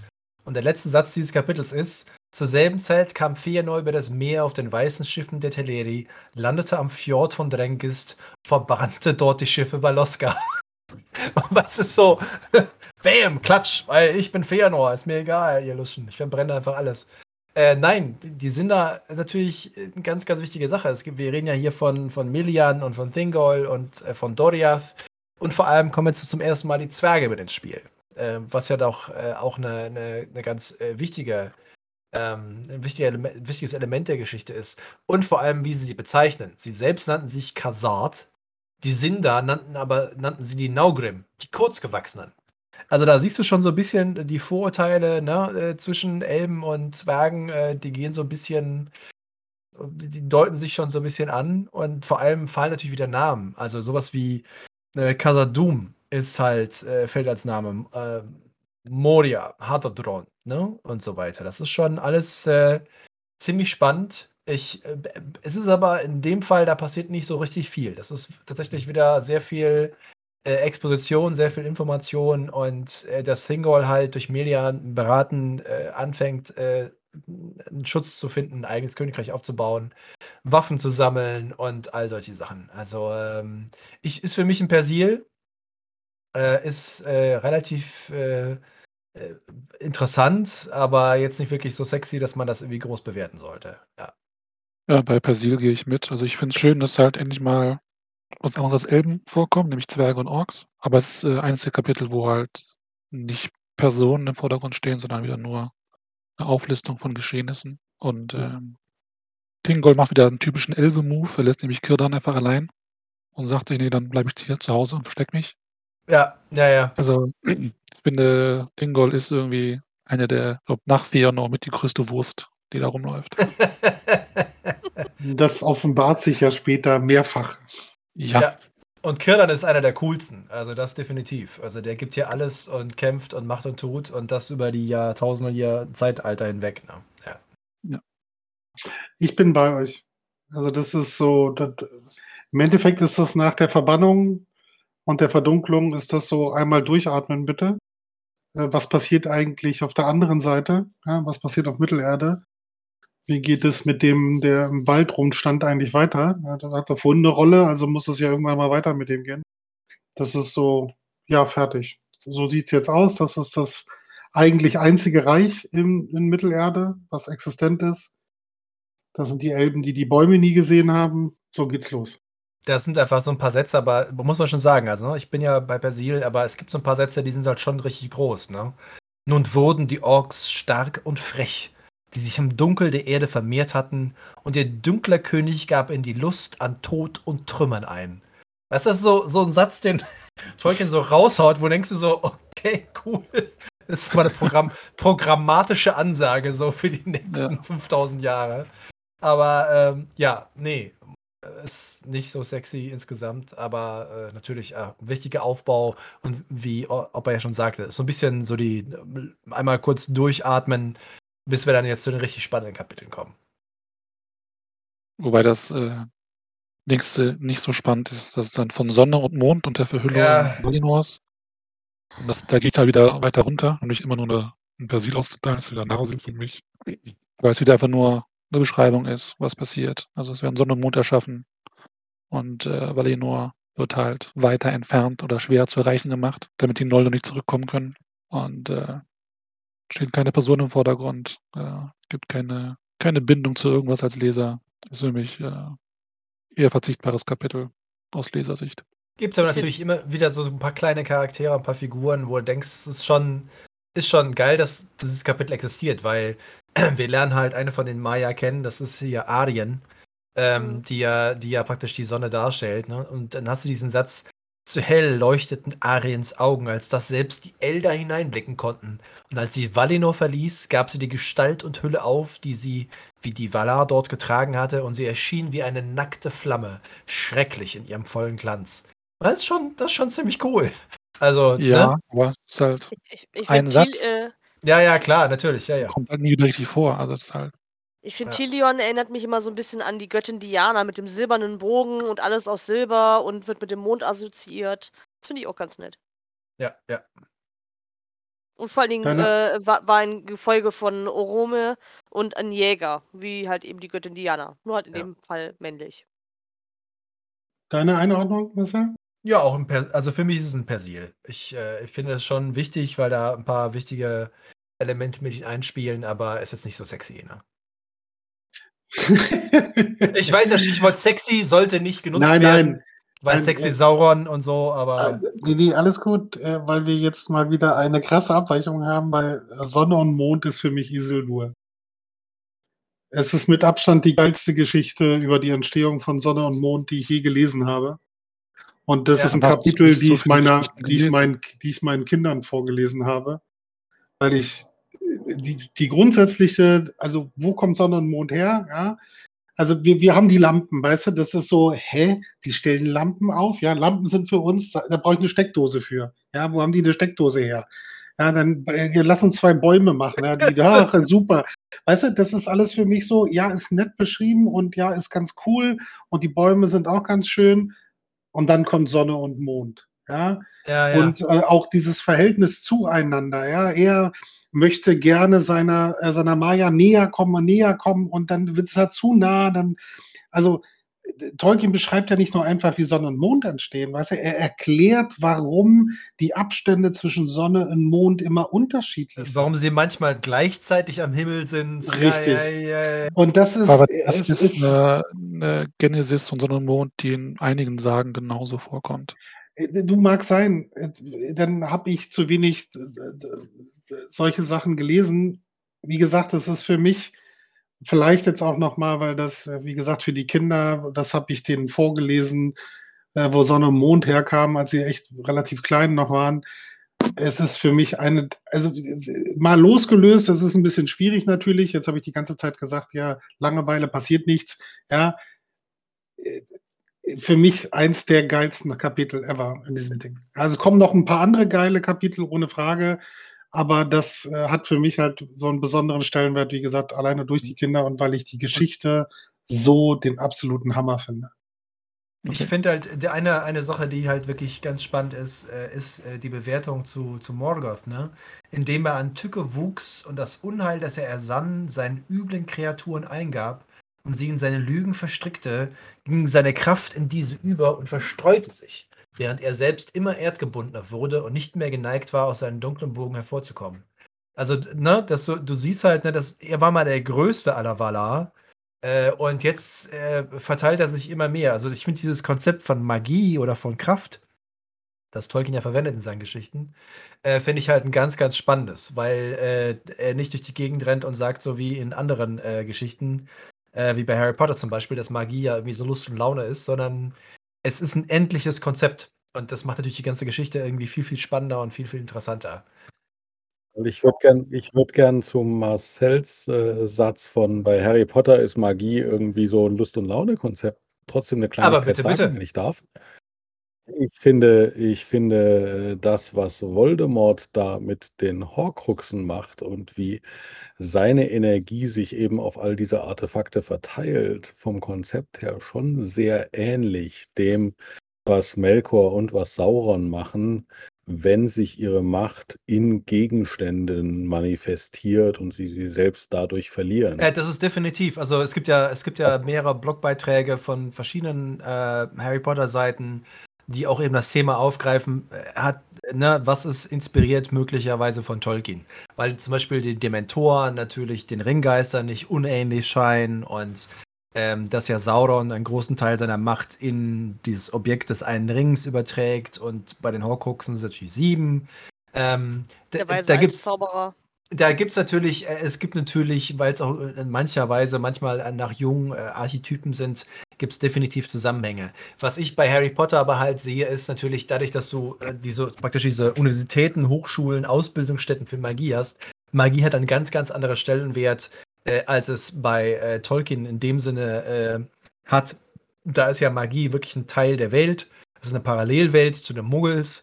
Und äh, bei Tolkien gibt es offensichtlich auch Magie, aber sie unterliegt ganz anderen Regeln bzw. ganz anderen Konzepten, ähm, als es äh, in Hogwarts der Fall ist. Und äh, ich finde das ein bisschen, ich finde es angenehmer, weil Tolkien halt auch wusste als Autor, wenn ich Magie als Element einbringe und sie nicht gewissen Regeln oder gewissen Begrenzungen unterwerfe, äh, dann ist, ist sie entweder völlig banal, weil sie überall irgendwie alles machen kann, weil du kannst ja im Endeffekt, also dieses Prinzip, ich äh, swische kurz mit meinem Zauberstab und dann wird halt äh, alles gespült, was wir gerade hier irgendwie an Besteck und sonst irgendwas hatten, das, das ist so banal. Also das ist halt irgendwie so absurd und albern. Ne? die Va die Valar sind, äh, Valar sind ja auch mehr gottgleich und da sind es halt einfach nur Zauberer, die es halt können, wenn sie einen Zauberstab haben. Aber wenn sie halt doof sind, können sie nicht mal einen Stein schweben lassen. Ja, Nur weil sie, der, einen St- weil sie einen Stock hin und her schwingen, sind sind sie noch nicht gottgleich in dem Fall. Genau, und äh, natürlich hat das äh, auch eine, eine Komplexität, äh, führt halt hinzu, wenn Morgoth die ganze Zeit immer die gleiche Menge an Energie hätte oder so wieder aufladen könnte oder sonst etwas, dann kannst du natürlich den Fall Morgoths nicht so beschreiben. Weil der Punkt, ein ganz wesentliches Element der Geschichte Morgoths in Silmarillion ist ja, dass er seine Magie, die er hat, die ist endlich und dadurch, dass er sich aufteilt und seine böse, alles, was böse ist, ja weiter vergibt in andere Elemente, also andere Kreaturen und äh, Verhaltensweisen und äh, Gegenstände oder was auch immer, wird er immer schwächer. Und äh, das, das ist das Natürlich. Entscheidende. Das ist, das ist Voldemort praktisch, aber auch. Das ist praktisch das Gegen, das ist praktisch das Gegenteil von dem, was Vernon Flieger in Splinter Light beschreibt. Morgoth verteilt seine Bösartigkeit und seine Machtbesessenheit genauso, wie sich das Licht von Valinor über Ja. Mittelerde verteilt.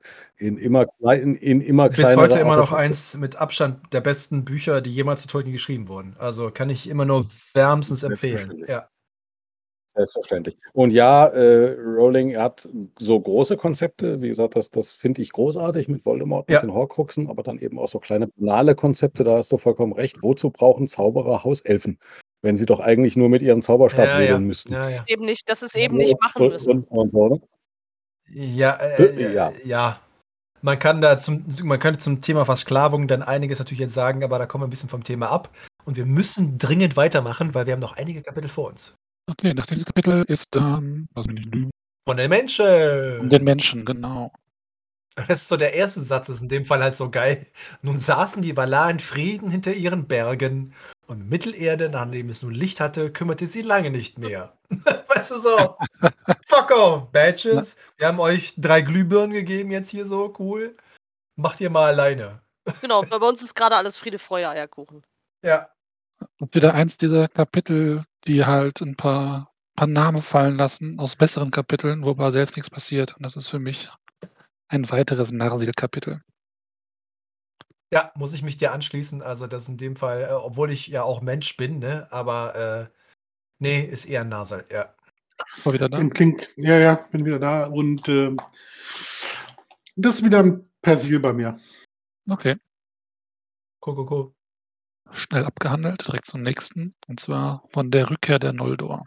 Das ist mal wieder ein längeres äh, Kapitel. Ja, naja. Nachdem es über den Cliffhanger gab, ähm, ein paar Kapitel vorher und dann irgendwas über Sonne und Mond und irgendwelchen Menschen erzählt wurde, geht es jetzt da weiter, wo man eigentlich weiterlesen wollte, ursprünglich. Und äh, die Noldor kommen halt in Mittelerde an. Und äh, Feanor zeigt, dass er zwar ein guter Juwelier ist, aber ein sehr schlechter General und er einfach völlig belanglos stirbt, Hm. ohne irgendwas zu erreichen. Ist so ein bisschen wie, wie äh, in Star Trek äh, Next Generation äh, die Security Chief hier, Tascha Ja, die einfach nur von irgendeinem komischen Energiewesen einfach abgerödelt wird, irgendwo in der Folge und alle so, warum ist die gestorben, Alter? Was, was soll das? So völlig nutzlos. Und Und ich muss sagen, wenn ich halt mir so Fëanor anschaue und, äh, äh, Bilanz ziehe über das, was er so erreicht hat, dann bleiben halt 3 hübsche Edelsteine und sonst nix. Ja, und ziemlich viel Stress, ne? Ja, also positiv, 3 Edelsteine, die dann zu sehen sind, äh, und sonst hat er eigentlich nur Mist gebaut und und nur nur Kummer. Ja, die F Feanor-Apologeten würden dir natürlich deutlich widersprechen. Er ist einfach nur missverstanden und, äh, die Valar haben halt ihn miss äh, schlecht behandelt und, äh, das ist also, äh, ganz, ganz unglücklich alles. Ja, das können die gerne behaupten, wird aber nicht richtig. Äh. Ja, dem ich man muss halt Seppel zustimmen, ja? Er kommt an, zieht sein Schwert, rennt los und stirbt. Ja. Das ist auch so 'n bisschen Tra äh, Tragikomödie, ja? Äh diese dieser ganze Aufriss, den er vorher macht und die. Reden, die er schwingt und und, äh, wie er sich da durch seine eigenen Leute durchmetzelt, um dann halt einfach völlig sang und klanglos halt sich da abschlachten zu lassen, ohne Not. Ist halt so Aufbau und und, äh, äh, Payoff stehen nicht so im ganz richtigen Verhältnis. Das Ding ist aber, äh, eigentlich ist das Konsequenz. Also, es ist konsequent, wie er das praktisch macht. Weil er ist so überzeugt von sich, dass er sowieso der Allerschärfste ist, dass er natürlich einfach, äh, vor den Thron von Morgoth reiten kann und ihn da in Stücke hacken kann, weil das ist ja normal, weil er ist ja Feanor. Ja, schade eigentlich. Er ist wie kein Typ, der sonderlich viel nachdenkt, das Gefühl. Äh, der ist komplett impulsgesteuert und der erste Gedanke, der ihm in den Kopf kommt, den macht er halt. Und dass halt der Bursche, der der Größte aller Elben sein soll, kann ich halt aufgrund der Sachen, die er gemacht hat und gesagt, die sein sein seine Legacy, die er hinterlässt an Taten, halt nicht unterschreiben. Für mich ist er das ja auch nicht, deswegen kann ich dem auch einfach nur zustimmen. Ja, Daglau Aglarab ist gelaufen, äh, alles läuft super, die glauben alle, sie hätten alles im Griff. Morgoth ist total chill und den haben wir voll in der Hand, brauchen wir uns keine Sorgen machen. Und du weißt ganz genau, die ganze Zeit, die reden, die reden, die reden und alles ist super. Und du weißt ganz genau unterschwellig, oh Jungs, ey, ihr habt keine Ahnung. Ihr habt einfach keine Ahnung. Und es wird immer wieder so ein bisschen Turgon denkt sich so: „Hm, vielleicht brauche ich doch mal so ein bisschen Rückzugsort“ und Galadriel taucht immer wieder mal so ein bisschen auf und nie und da und denkst du so: „Okay, wir bauen hier gerade die Spannung auf.“ Also, für mich ist das 'n ist das 'n, äh 'n Persil, das das Kapitel. Aber es ist das ist das ist das Kapitel, das im Endeffekt so viel vorausschauend erwähnt, dass ich mir denke so: „Okay, ich will die nächsten Kapitel lesen.“ Das, äh, macht mich schon heiß auf mehr, muss ich ganz klar sagen. Äh, aber das Kapitel selber ist natürlich nicht so spannend, ne? Ja, es hat 'n paar Elemente, die hätten schöner sein können, also, zum Beispiel die die Rettung von von Maedhros durch Fingolfin. Die ist schon geil eigentlich, ne? Äh, ne, das war, glaube ich, Finrod, ne? Nicht nicht Fingolfin. Also, irgend 'n Typ mit F halt, äh, rettet Ich Maedhros. glaube, das ist, äh, Einer einer von den Felben, einer von den F-Elben, ja, genau. Das hätte eigentlich 'n Kapitel sein können für sich selber wahrscheinlich ziemlich gut geworden, aber es so ist es halt einfach, glaube ich, nur 2 Absätze, Ja. die es bekommt. Ähm, und ansonsten werden auch nur Dinge erwähnt, die dann später kommen werden. Also, Nargothrond, Gondolin werden angedeutet. Äh, Glaurung hat seinen ersten Auftritt, ohne Ja. irgendwas zu reißen. Äh, und dann gibt's halt 200 Jahre Frieden. So, und das Geile ist halt also, wir haben jetzt ja die Bewertung gemacht für dieses Kapitel, wo ich meinte so: „Ey, jetzt jetzt geht's steil, jetzt gehen wir richtig gut jetzt kommt richtig die Party.“ Und dann kommen wir zum nächsten Kapitel. Äh, ich würde vorher noch die 3 von Opa bestätigt bekommen für das Kapitel. Äh, ja, bitte. Bestätigt. Ja, okay. So, und das nächste Kapitel ist Ja, das ist fucking Major Legende. Exposition, einfach nur Infodump von Beleriand und seinen fucking Reichen. Und der so: „Alter, der erzählt jetzt einfach, was jetzt wo ist. Alle einzeln, nacheinander.“ Ich Äh. glaube, das ist irgendwie nach dem Pfeifenkraut-Kapitel die langweiligsten 9 Seiten zusammenhängen, die Tolkien je geschrieben hat. Ja, aber das das das Könnte das ich Tier 6 geben, würde ich's tun. Also, es ist für mich ist halt Tier 5. Der hat der hat Aber sich das gedacht: „Ich wirklich habe das ich habe es geschrieben, also muss es im Buch vorkommen. Ist mir egal, was die anderen davon halten, es muss reinkommen.“ Genau. Also, vor allen Dingen ist es ja auch größtenteils auch Informationen, die man hat, also oder die man später bekommt. Das ist halt in sich so nutzlos. Vielleicht für Kartografen ganz nett, aber für alle, die irgendwas Spannendes lesen möchten, ist das halt wirklich richtig schwer. Das Geile ist aber wieder gleichzeitig, wo ich mir denke so: „Okay, das ist jetzt irgendwie what the hell ist hier was was läuft hier eigentlich?“ Denke ich mir so: „Aber das ist halt Tolkien.“ Weißt du? Dem ist das kackegal. Ob jetzt Creative 101, äh, Creative Writing irgendwie Grundlagen macht oder 'n Schriftsteller muss so oder so schreiben. Und er sagt sich so: „Ist mir jetzt egal. Ich brauche jetzt mal hier 'n bisschen Überblick. Die Leute sollen erfahren, was hier wo lang geht. Und ich schreibe das einfach.“ Und das ist so brutal großartig, dass ich immer so hin und her gerissen bin, so: Oh Gott, ist das langweilig. Ich muss alles durchlesen. Und dann gleichzeitig mir so, okay, ist cool. Ich lese es aus Prinzip einfach gerne, weil Tolkien das geschrieben hat, weil er da Bock drauf hatte. Weißt du? Also es ist auch so der letzte Satz, mein, mein, mein Highlight hier ist ja immer, ne? Keiner der Noldo aber beschritt jemals die Erde Lindon, solange ihr Reich dauerte, und nur selten und spät kam Kunde nach Beleriand von dem, was in den Gebieten des Ostens geschah. Und du denkst so, okay, cool, whatever. Whatever trifft es, ja. Ja, aber es ist halt einfach, er macht's halt. Der ist, der hat so unglaubliche Stones, wie man das nennen möchte, dass er es einfach schreibt. Ihm ist das kackegal, was sonst ja, andere Leute von ihm denken. Mag ja sein, aber es macht es halt nicht besser. also es gibt ja immer dieses, dieses, dieses Ding, dass Tolkien so Landschaften beschreibt und so ein Kram und das äh, ist ja auch manchmal der Fall, aber zum Beispiel die Landschaftsbeschreibung Herr der Ringe finde ich halt geil. Die gefallen mir, die lese ich gerne. Das Kapitel lese ich nicht gerne, weil es halt auch, da ist ja keine Atmosphäre, das ist, das ist ein Telefonbuch, ist das. Ja, also für mich ist es Persil, nur schon mal klar zu machen. Und dann, äh, für mich auch. Ich mag das. Ja, ja das, ist, ist, ab, ist absurd, ne? Ja, ne, ja, aber trotzdem mag ich das. Ich mag das, dass er immer wieder anfängt, pass auf, das ist da, das ist da, das ist da. Ich habe das geliebt, als ich das gelesen habe. Ihr seid merkwürdige Menschen. Mhm. Ja, deswegen sind wir heute Abend hier. Gut, dann zum nächsten Kapitel äh, von den Noldor in Beleriand. Das ist das Kapitel, in dem Dingol erfährt, dass äh, Feanor und seine Jungs halt für die Schiffe ihre Brüder umgebracht haben. Und das ich, seine erste Reaktion, wo ich sage, okay, das hat der, hat der Typ nicht mal richtig reagiert. Er ist nämlich stinksauer und verbietet die Sprache der Noldor in seinem Reich. Und das Kapitel an sich fand ich im Großen und Ganzen okay. Und Gondolin wird gebaut. Oh ja, oh Gott, ich liebe Gondolin. ist großartig. Kön können die nicht einen Themenpack machen? Einmal Gondolin bitte, zwei Wochen ja. Urlaub. ja, die Schwierigkeit ist nur, ich will die ganze Zeit dran denken, wie das Ende von Gondolin aussieht und deswegen wäre ich so ein bisschen so.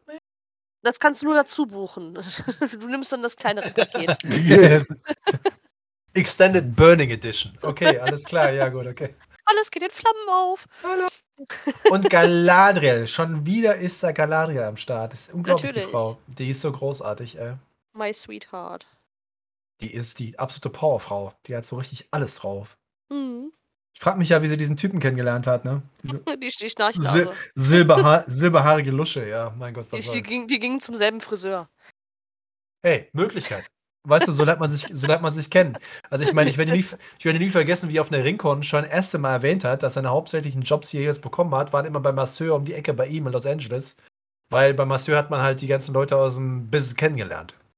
Und ich so, okay, bei Masseur. Hm, okay. Du, ich kenne mindestens ein Pärchen aus meinem Bekanntenkreis, die sich tatsächlich über den Friseur kennengelernt haben, verheiratet sind und ein Kind haben. Äh, ich, ich, ich kenne kenn meinen Freund durchs gemeinsame Troopen, also von daher. Ja, wir haben alle unsere Schwächen und Stärken. So genau. oder oder beim, beim selben Damenschneider. Sie tragen ja beide dasselbe Kleid. Also. Ja. Galadriel Komm, steht so besser. Kommen wir mal zurück zu den Noldor in Beleriand und ihren Friseuren. Äh, äh, ja, also es kommt heraus, äh, was passiert ist, äh, bevor die Noldor irgendwie nach äh, Beleriand gekommen sind. Sie haben Leute umgebracht und äh, Fingol findet das nicht so steil. Äh, sehr verständlich, ja. Ja, Das, das Krasse daran ist ja halt auch wieder, da bezahlen die Noldor praktisch wieder für die Taten Fionors, wie zum Teil, also das Haus Fingolfin und seine Söhne, die ja praktisch da so reingeschlittert sind, ja. Und dann ja auch noch äh, von Feonor nochmal verarscht wurden, dass er die Schiffe, die, äh, die sie da freigehackt haben, verbrennt, äh, sie dann außenrum laufen müssen. Und dann kommen sie da an, ja, und dann äh, hast du da die ersten Schlachten und dann äh, sagt der Typ da noch, äh, dem einzigen funktionierenden Reich, du kommst hier nicht rein. Ja, nachvollziehbar, aber natürlich für die, die da nicht so großen Anteil hatten an diesem Brudermord, schon auch ziemlich ätzend. Ja, also das ist eben, ne, dieser, dieser Absatz, da schieden Finarfins Söhne schweren Herzens aus Menegroth, erkannten sie doch, dass Mandos Worten immer von neuem Wahrheit zuwuchs dass keiner der Noldor, die Fëanor gefolgt waren, dem Schatten entgehen könnte, der auf seinem Hause lag. Ne? Also, dass du, dass du, auch wenn du gar nicht zu den, zu den Fëanorianern gehörst, egal was passiert, alle Noldor in Beleriand sind dem Fluch praktisch gefolgt. Und du kannst dich so anstellen, wie du willst, du kannst so gut sein, wie du willst. am Ende des Tages kommt doch immer wieder der Fluch dazwischen. Naja, und das ist ja, ne, das grundlegende Prinzip des Silmarillions. Selbst wenn sie es am selbst wenn sie was Gutes anfangen, selbst wenn sie was Sinnvolles tun wollen, am Ende ist doch wieder nur Trümmerzerstörung, Feuer und Asche, weil der Fluch ist halt da, ja. Mhm. Aber es zeigt auch so ein bisschen, Thingol ist so eine Dummwurst. Also, was Seppel ja sagte, der, äh, der äh, gewinnt nicht an Freunden. Melian ist die coolste von allen. Die kann wirklich alles, die Frau. Beziehungsweise die Maya. Aber ähm, Thingol ist so.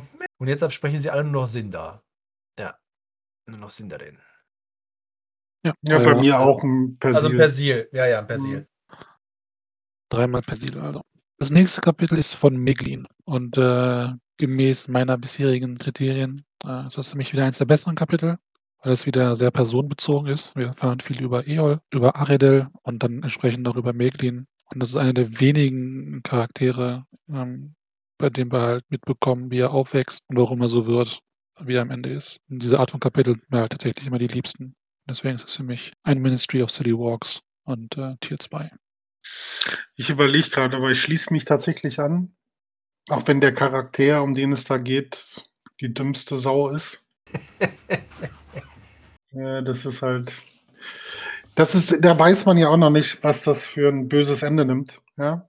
Und äh, was äh, diese, dieses, diese Entwicklung von ihm, was das später an, an Leid nach sich zieht. Es ist, also ich muss da widersprechen, ganz klar, weil die letzte Satzregel des Silmarillion greift hier hundertprozentig. So stand es um Gondolin, und in all dem Glück jenes Reiches, während seine Macht noch dauerte, wurde die dunkle Saat des Unheils gesät. Alter, das ist so FU ins Gesicht. äh, also ich kann mich, ich kann mich da auch nur anschließen. Äh, ich mag Eol halt auch nicht und die ganze Geschichte ist so, nee, und vor allem halt, du musst ja mal schauen, ne? wir, wir sehen ja, was wir an Kapiteln bisher gehabt haben. Da sind ja ganz große Bandbreiten. Wir reden ja von Hunderten von Jahren von äh, epischen Entwicklungen und es wird jetzt eine Person rausgegriffen. Also tatsächlich eine Figur. Äh, und das ist schon äußerst ungewöhnlich. Äh, und dass es dann auch noch Meglin ist, ist irgendwie so, meh? Ähm, aber ich, ich, schließe mich da euch an. Also, das ist äh, in der, in der Auf, im Aufbau, vor allem, weil ich ja Gondolin sehr liebe, äh, ein ganz wichtiges Kapitel und äh, das ist auch ein Ministry of Silly Walks für mich. Sind wir uns schon wieder einig? Ja, furchtbar, ne? Ja. Okay, dann von den ersten Menschen im Westen. Pelagond! Wuhu! Ja, stehen wir ja drauf offensichtlich. Also wir lieben Menschen. Mhm, offensichtlich. Das ist immer der spannende Teil. Ja, aber es sind halt so Absätze, wo halt Leute, die die Tolkien gerne kritisieren, halt immer äh, jede Menge Material bekommen. Und das sind solche Sachen ja. wie Hardors Söhne waren Galdor und Gundor. Und Galdors Söhne waren Hurin und Hur. Und Hurins Sohn war Turin, Glaubensverderber. Und Hurs Sohn war Tur, Vater des Gesegneten. Boromirs Sohn war Berger, dessen Söhne Bregolas und Barrier waren. Und Bregolas Söhne waren Barger und Belegund. Und Bargons Tochter war Morve. und nächste so, Alter, what, what's wrong with you? N nicht, so wie, nicht so wie bei den Elben, ja. Meine Notizen sind, Menschen kommen an und warten umher. Viele Dudes hatten Söhne und Töchter. Ja, das ist nicht das Kapitel. Söhne und Töchter. Ah, geil, ja. Das, also gesagt, das ist für mich halt irgendwie so ähnlich wie von Beleriand, aber nicht ganz so schlimm. Ähm, ich pack's ins Nasil. Ah, das ist schon, ist schon, äh, nicht ganz so sexy, ja, das stimmt. Ja, aber es ist eindeutig wieder Persil. Ja, ist wichtig, gehört irgendwie dazu, aber wir hören einen Haufen Namen, die später wieder sehr interessant werden, also die auch wieder ein paar Mal auftauchen werden, aber im Großen und Ganzen ist das halt für mich Persil. Ja, für mich ist es ein Narsil. Also ich meine, ich mag die Menschen und natürlich ist wirklich sehr viel Vorstellungen mit drin, aber es ist äh, tatsächlich äh, auch wieder ein ganz gigantischer Infodump äh, und äh, mit den Menschen kommen viel spannende Dinge, aber nicht in diesem Kapitel. Das kommt alles erst später. Gut, dann kommt jetzt vom Verderben Belerians und Fingalfins Ende. Die Dagor Bragolach. Mhm. Jetzt Oppas Kapitel, oder nicht? Ja. Aber sowas von, ja. Das ist, äh, also für, für mich ist das Tier 1, weil, also ich mag alle Schlachten aus dem Silmarillion, aber das sind so die ersten, gut, Dummbatz reitet nach vorne, kriegt den Kopf abgehackt, fertig. Ja, die zweite ist dann, dann sind sie schon ein bisschen besser mit umgegangen. Äh, bei Nummer 3, die Damen sind einen großen Sieg errungen ja, und konnten dann lange konnten lange Frieden halten, also verhältnismäßig 400 Jahre. Und dann kommt die Dagor Bragolach. Und dann kriegen sie einmal vorgeführt, was es bedeutet, gegen einen der Valar zu kämpfen. Weil das, äh, dann sehen wir Glaurungen mal und dann diesmal ist er ausgewachsen und äh, allen halben werden alle Linien durchbrochen und dann, äh, wenn Fingolfin es halt hört, die Tat und der einzige wirkliche Kampf, glaube ich, zwischen Morgoth und einem Elb, die, er ist ein Valar, halt nicht zugunsten des Elb ausgehen, aber zumindest ihm sieben Wunden zufügen. Ist, wie gesagt, für mich Isildur. Also ist auch traurig, aber da geht da da passiert halt unfassbar viel. Das ist wie im Herr der Ringe, die, die Schlacht an den Pelennor-Feldern, was wir im Film ja nur sehen. Und das ist ja nur ein kleiner Auszug aus verschiedenen Schlachten, die an verschiedenen Orten stattfinden. Und die Dago Bragolach ist halt auf der gesamten Länge äh, gen äh, Norden äh, passiert halt richtig viel Action. Also allein der Kampf zwischen Morgoth und Fingolfin. Also ich meine, mhm. ganz ehrlich, äh, da gibt es ja durchaus einige äh, ganz spannende Bilder, unter anderem von Ted Naismith, wie es mhm. äh, wie er Das sieht geil aus. Ja, ja. Das ist halt einfach, du, du siehst halt diesen, diesen, dieses gigantische Wesen, ähm, das zum letzten Mal äh, vor die Tore von, von Angban tritt und, äh, und Fingolfin ja sagt, ja, ist mir egal, ich mach dich trotzdem platt. Und Richtig. Alle, alle, allein der Kampf ist schon so geil. Und äh, ich, ich finde, das Kapitel ist für mich deswegen an Ministry of Silly Walks einfach nur für den folgenden Satz. Zuletzt aber, nach dem Ende Fingolfins, zog Sauron, Morgoths größter und furchtbarster Diener in der Sindarin-Sprache Gotharer geheißen, gegen Eredorth aus, den Hüter des Turms aus Solsirien. Sauron war nun zu einem Zauberer von furchtgebietener Macht geworden, ein Meister der Schatten und Phantome, voll ruchloser Weisheit und grausamer Stärke, verunstaltend, was immer er anfasste, verderbend, wie er regierte, der Herr der Werwölfe, sein Reich war die Folter. Alter, das ist so eine geile Beschreibung. Alter, das ist so, weißt du, da ist so fuck off alle anderen drittklassigen Bösewichter. Sein Reich war die Folter. Das gibt für mich schon mal Majesty of Sally Walks einfach nur per se für diesen Nebensatz. Okay. Ja, also wäre das Kapitel zu Ende nach Fingolfins Kampf gegen, gegen Morgoth, wäre es nämlich auch ein Isildur.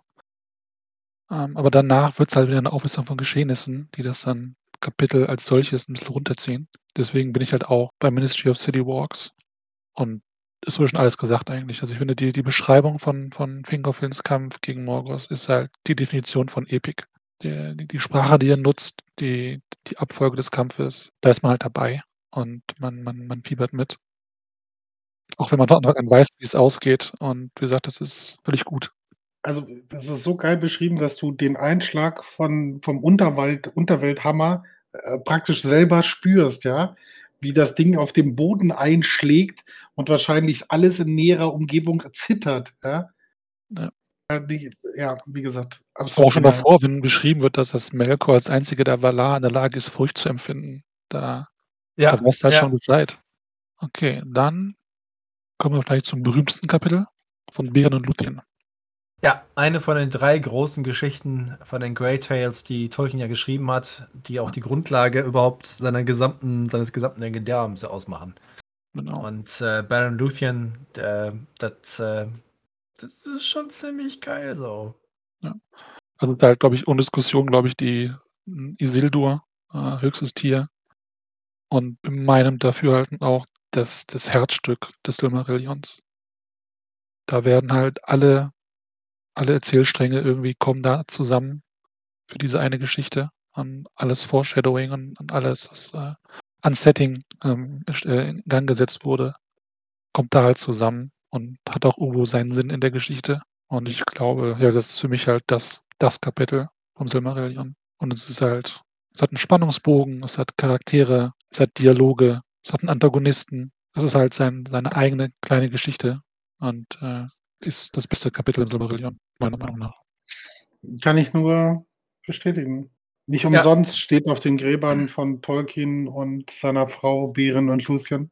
Also das ist schon auch seine Geschichte gewesen. Also das ist, äh, die fühlt sich wahrscheinlich auch deswegen so cool an und liest sich so schön und ist definitiv die beste Geschichte im Silmarillion, weil sie ihm besonders am Herzen gelegen hat.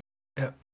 Vor allem sehen wir jetzt auch in diesem Kapitel das erste Mal so ein bisschen äh, auch was ja so ein bisschen übersch überschwappt aus äh, seinen anderen Entwicklungen der Geschichte, die er auch woanders ja, später in History of Middle-earth wird es ja noch ein bisschen genauer geschrieben. Es gibt verschiedene Varianten. Und halt dieses Lied ähm, zwischen Felagund und Sauron, dann als Gedicht, ne? Mhm. Ein Lied sang er von Hexenkraft, das aufschließt, durchdringt, Einblick schafft, verrät, enthüllt, begünstigt, droht, ne? Wo du dann denkst, so, Alter, jetzt ist hier wirklich, äh, jetzt wird's richtig episch. Also das Ausmaß dieser Geschichte und vor allem dieser beiden Figuren, ne? Beren und Luthien. Zum einen halt der Mensch auf der einen Seite, die Elben auf der anderen, die Verbindung zwischen den, zwischen den beiden äh, Kindern äh, Luvatas, äh, das ist einfach der totale Kracher. Also, was immer du auch machen kannst, in welcher Form du sie auch liest, das ist die größte aller Liebesgeschichten, die man sich so vorstellen kann. Und äh, wer da kein Isildur für gibt, äh, ist äh, eine Schande auf äh, diesem Planeten. Außerdem haben wir Huan. Also ich meine, Huan ja. ist halt die coolste, die coolste Sau, die es überhaupt gibt. Äh, er sprach nur dreimal, aber wenn er es halt gesprochen hat, ist halt der coolste Hund von allen. Und äh, also da ist eine, das ist eine Bandbreite an Figuren, an Geschichte, an, an Dramatik. Ähm, das ist halt, wie gesagt, ne, eine von den drei Great Tales, die Tolkien ja äh, geschrieben und entwickelt hat und Battle Luthien rockt. Besonders wenn du das bildlich halt vorstellst, so wie Luthien beschrieben wird, ja, und dann Huon neben ihr. Ja, das muss ein, also da gibt es ja auch tolle Bilder von. Ja, wie dieser riesige Hund und diese, diese Elben. Ja. ja, das sieht, ist so, wir haben schon alles dazu gesagt. Also eigentlich können wir uns alle nur immer wieder wiederholen. Es ist an Epik kaum noch zu überbieten. Also wie sie, wie sie halt äh, Morgoth durch Singen in Schlaf wiegt und äh, dass, dass, dass der gesamte Hof Morgoths in Schlaf verfällt. Ne? Sein ganzer Hofstaat fiel in Schlaf und alle Feuer brannten nieder und erloschen. Die Silmarill aber in der Krone auf Morgoths Haupt loderten plötzlich in weißem Flammenschein auf. Weißt du, das ist so die, die, das Bild, wie der da unten steht und sitzt. Das ist der absolute Hammer. Ja. Muss man nicht groß diskutieren. Also ich meine, es ist eins der, das ist vielleicht, ich, ich würde nicht unbedingt sagen, weil ich halt noch, äh, ne, mein Liebe gilt halt Gonolin. Äh, deswegen würde ich das wahrscheinlich gleich besser noch bewerten, aber das ist wahrscheinlich das zentrale Kapitel des Silmarillion. Ja. Ja, also dreimal heißt noch mehr erzählen, aber eigentlich hat das, hat das äh, Kapitel seine eigene Folge verdient, würde ich sagen. Ja, oh ja, bitte, bitte, definitiv. definitiv. Deswegen, glaube ich, würde ich sagen, das Ranking ist gemacht, dann lass uns mal weitergehen. Und Kapitel 22 ist dann von der fünften Schlacht drin heißt Anödiat. Die Schlacht der ungezählten Tränen. So ist es. Da kriegen die Elben richtig auf den Sack. Ja, sie, sie glauben ja, nachdem Luthien mit dem, mit dem Silmaril zurückkommt, dass Morgos ähm, verwundbar ist. Und diese Einschätzung ist halt nicht korrekt. Und sie sammeln ihre kompletten Heere von Norden bis Süden und äh, wollen Anband nochmal belagern. Unterschätzen halt ähm, die Macht, die, die Melkor immer noch hat und werden halt mehr als vernichtend geschlagen. Und sie verlieren quasi all, all ihre, ihre großen Anführer und Helden und, und wichtigen Personen. Ja, viele bleiben nicht übrig anschließend. Nee. Ist wieder ein Kapitel, wo ich mir ein bisschen mehr Detail gewünscht hätte. Ähm, aber es bleibt immer noch genug übrig an, an, an Eindrücken, dass es immer noch für, für Tier 2 reicht, also für Ministry of City Walks. Da würde ich mich tatsächlich auch anschließen. Also, wie gesagt, ich mag alle Schlachten, ja. Also, äh, die Drago, Dago Bragolach ist für mich noch, also deswegen habe ich dem ein Isildur gegeben. Der, ja, Tier 2. Also dem ist weiter nichts hinzuzufügen. Marcel ist gerade nicht anwesend, aber ich vermute, er würde uns zustimmen. Ich kann ja mal kurz gucken, was der letzte Satz ist in dem Kapitel. Das ist ja immer sehr wichtig für ihn. Mhm. Und der letzte Satz ist, na, ist auf Englisch. Ich habe nur eine englische Version. Hast du eine deutsche Version? Wahrscheinlich nicht, ne? Äh, nicht gerade greifbar. Nein. Ja. Nernath Nordiat, deutsche Version? Ja, dann kannst du es vorlesen, den letzten Satz und dann davon deine die, die, der letzte Satz, Sekunde, das längere. Doch auf diesem Hügel wuchs wieder Gras, hoch und grün, das einzige Gras in dieser ganzen Wüste, die Morgoth geschaffen hatte. Und keine von Morgoths Kreaturen betrat hinfort mehr die Erde, unter welcher die Schwerter der Eldar und der Edain zu Rost zerfielen.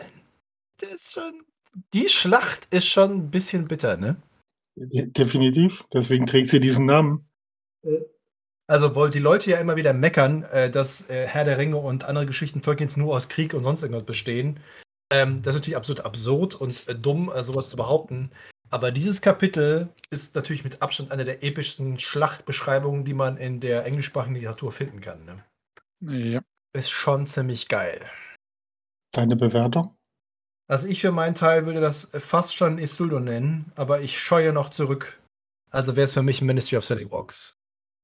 Okay, das haben wir alle genauso gesehen. Und darauf Kannst es ja verbinden. Ministry of Silly, äh, äh, Ministry of Isildur. Ja. Vielleicht. Äh, Kapitel danach ist äh, von Turin Turambar. Und ich mache mich unbeliebt. Ich mag das überhaupt nicht, das Kapitel.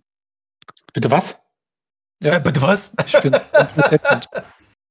Also okay. es ist halt ähm, nicht so schlimm wie, wie Beleriand, aber es kommt mich über Nadel mich heraus. Es ist halt für mich einfach ein Abklatsch von der Ödipus-Sage und es ist unfassbar konstruiert, wie dem Typen einfach nur alles Schlimme passiert. Er ist dabei auch als Charakter, finde ich, in keinster Weise sympathisch. Äh, er nervt mich, allem, was er tut. Er ist quasi der, der Thingol der Menschen.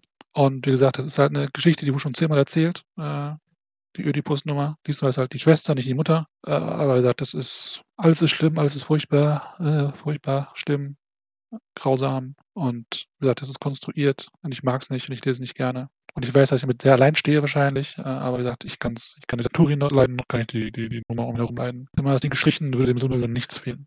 Es ist natürlich, äh, wie du schon sagst, völlig richtig. Es halt diese, diese Vermischung aus Oedipus-Sage, es ist halt Colervo aus äh, der Kalevala. Und äh, das ist äh, tatsächlich, ähm, ich bin mir jetzt nicht mehr ganz sicher und ich werde wahrscheinlich dafür geschlachtet werden, aber es ist äh, die erste große Geschichte, eine von den ersten großen drei Geschichten, den Great Tales, die Tolkien geschrieben hat. Ähm, weil er ja natürlich in jungen Jahren ganz fasziniert war von der Kalevala. Und äh, das ist im Endeffekt der Ursprung ähm, des, des gesamten Legendariums. Äh, also der gesamten Geschichten, die wir dann später als Silmarillion und alles weiter hinaus sehen. Und weil es natürlich der, der Anfang war, äh, der, der Frühbeginn äh, sozusagen seiner kreativen schriftstellerischen Tätigkeit, ist sie natürlich in ihrer Struktur noch relativ schlicht. Also, ne, es ist halt Oedipus, Kalevala, ein bisschen vermischen, was auch immer. Ähm, und dann hast du die Geschichte. Deswegen kann man die natürlich sehr gut wiedererkennen, wenn man die anderen Geschichten entsprechend kennt. Sie ist aber, wie ich finde, persönlich schon sehr, sehr eigenständig. Äh, das ist so ein bisschen für ein bisschen nervig. Also Turin möchte ja eigentlich alles richtig machen und er möchte Gutes tun. Und was er anpackt, alles zerfällt zu Staub alles ist schlimm, alles ist schlecht, alles geht unter und er ist daran schuld. Und das ist natürlich schon äh, äh ein ziemlich, ziemlich bitteres Kapitel und äh, dann seinen besten Freund umzubringen und äh, keine Ahnung was.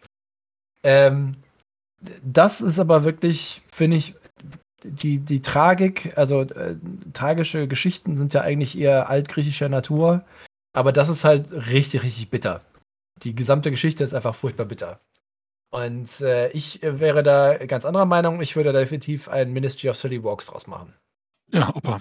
Den schließe ich mich an. Also, ich mochte das, dass es so schlicht ist. Passt halt, äh, also als Nachfolgung zum Kapitel äh, der Schlacht der ungezählten Tränen, passt das so rein. Weißt du, das ist so für mich, also für mich schlüssig. Äh, das große Chaos ist über alles hereingebrochen und dann äh, die, praktisch die die Fahrt von Turin, ja, dieses ständige Hin und Her und dann jedes Mal zu glauben, er hat dann doch vielleicht sein Glück gefunden und nee, doch nicht. Das passt gut zusammen. Deswegen Tier 2. Also du merkst halt auch, es ist eines der längsten Kapitel natürlich, äh, ganz eindeutig äh, im Silmarillion und äh, jetzt äh, die, die, letzte Satzregel liebe ich ja über sehr, äh, liebe ich sehr, aber äh, einer der für mich entscheidenden Punkte in, in diesem Kapitel ist, ist der, der Satz, sie hatten auch eine Tochter mit dem Namen Lalaith, was Lachen bedeutet, und sie wurde geliebt von Turin, ihrem Bruder. Doch als sie drei Jahre alt war, trug ein verfluchter Wind von Angband eine Seuche nach Hithlum und sie starb. Und ich habe, glaube ich, ich habe, glaube ich, mal mich hingesetzt und äh, versucht, die gesamte Geschichte Turins irgendwie durchzulesen und nach Lachen zu suchen. Also wie oft lachen Leute in dem Kapitel? Und irgendwie, es wird, glaube ich, dreimal gelacht und zweimal ist es das Mädchen. Und die stirbt mit drei. Und das ist so, Alter, das ist keine gute Laune-Kapitel. Nein, das ist es definitiv nicht, nein. So, und äh, deswegen, also an einem, an einem schlechten Tag, wenn es draußen regnet und stürmt und dein Leben kacke ist und man unter Depression leidet, ist das The Kapitel. Also, äh, das muss man mal ganz klar sagen. Deswegen von mir halt, wie gesagt, äh, Ministry of Silly Box. Okay. Ähm, danach kommt vom Untergang Dorians. Jo, Fingol, wie er leibt und lebt. Der ist so eine Wurst. Der ist so, nee, ehrlich, also, weißt du, vor allem, ganz ehrlich, vor allem, es ist natürlich auch jetzt, äh, wenn wir jetzt, wir sind ja im 21. Jahrhundert angelangt und, äh, ne, Beziehung, Mann und Frau und wie auch immer, weißt du, Melian ist so eine Partnerin an deiner Seite, die kann alles, die sieht alles, die ist richtig drauf, die ist äh, loyal, die äh, macht alles und die, die ist für dich da, hundertprozentig. Und dann hat sie so eine Wurst an ihrer Seite. Die kann sagen, was sie will, sie kann ihn beraten, wie sie will, und er kommt doch wieder auf irgendeine Idee, auf irgendeine dumme Idee, und egal was er anpackt, am Ende ist alles Kacke. Und das ist halt. Will ich jetzt sagen, Männer? Ja, halt? ich weiß, ich weiß, ja, gut, okay. Da haben wir doch ein paar, da haben wir doch ein paar Frauen bei, beim Herr der Ringe, die das machen. Arwen äh, berät ihren Vater und er will sie trotzdem übers Meer schicken und äh, äh, Eowyn will mitkämpfen, man verbietet es ihr, obwohl sie ja eigentlich sehr gut kämpfen kann. Und äh, Galadriel macht auch immer irgendwas und Celeborn, keine Ahnung, der hört zwar auf sie, aber der ist auch ein Lutscher. Naja, der Punkt ist halt der, das ist natürlich jetzt die letzten Kapitel des Silmarillions. Es ist ja ne, so ein paar Kapitel lang hast du so ein bisschen diese Geschichte, na gut, erreichen schon ein bisschen was, sie bauen ihre Königreiche in Mittelerde auf, die Noldor, ne, sie erreichen was, sie besiegen Morgoth ein paar Mal ein paar Schlachten. Weißt du, und du denkst dir so, okay, cool, vielleicht, wenn sie sich zusammenschließen, wenn sie irgendwas zusammen machen, könnten sie ja eigentlich gewinnen. Und irgendwann ist dieser Höhepunkt erreicht und dann kommt vor allem halt die Nirnath Erneudiat und du weißt halt genau, okay, jetzt von jetzt ab ist nur noch Downhill. Von jetzt ab geht es einfach nur noch abwärts. Es gibt keine andere Chance. Und Doriath ist so ein Punkt, wo du denkst, der hat so viel erreicht, die haben so viele Möglichkeiten und er versaut einfach fucking alles. Hm, Persil. Und vor allen Dingen irgendwie auch wegen nichts eigentlich. Das ist ja nicht irgendwie, dass er da eine Schlacht führt oder irgendwas, sondern er hat halt mit Zwergen Streit und wird erschlagen. Einfach ja, so. Er, be er, bezahlt, weißt du, weißt du, der Punkt ist ja der, der Typ hat eine, eine Schatzkammer voll Scheiße und dann stelle sie einfach nur zu bezahlen, so wie es abgesprochen ist. Na gut, die Zwerge sind jetzt auch nicht ganz unschuldig, ne? Müssen wir jetzt mal sagen, ne? So, ja. also, ne? So, okay. Ähm, aber diese Überheblichkeit ihnen gegenüber ist natürlich schon ein bisschen dumm, ne? Wie könnt ihr ungeschlachtes Volk etwas wagen, das zu fordern von mir? Elu Thingol, dem Herrn von Beleriand. Und die so, ist mir egal, schlacht ihn ab. Ja. Und ich so, was, Alter, das ist schön 20 Leute mit Äxten in der Hand und du bist so, nö, nee, keine Ahnung. Da macht man das Maul nicht auf. Also, ja. Das ist halt der schlauste Elb der Welt. Ja, also ja. Das, das, ist nach Fionor äh, unser Highlight, ja? An Dummheit äh, gestorben, ja. Ja. Aber ja. Seppel hat es ja vorausgesagt, ja. Was ist das für ein Dude, der im Wald rumsteht? Ja, da erkennst du halt schon, wie weit der Intellekt halt reicht, ja.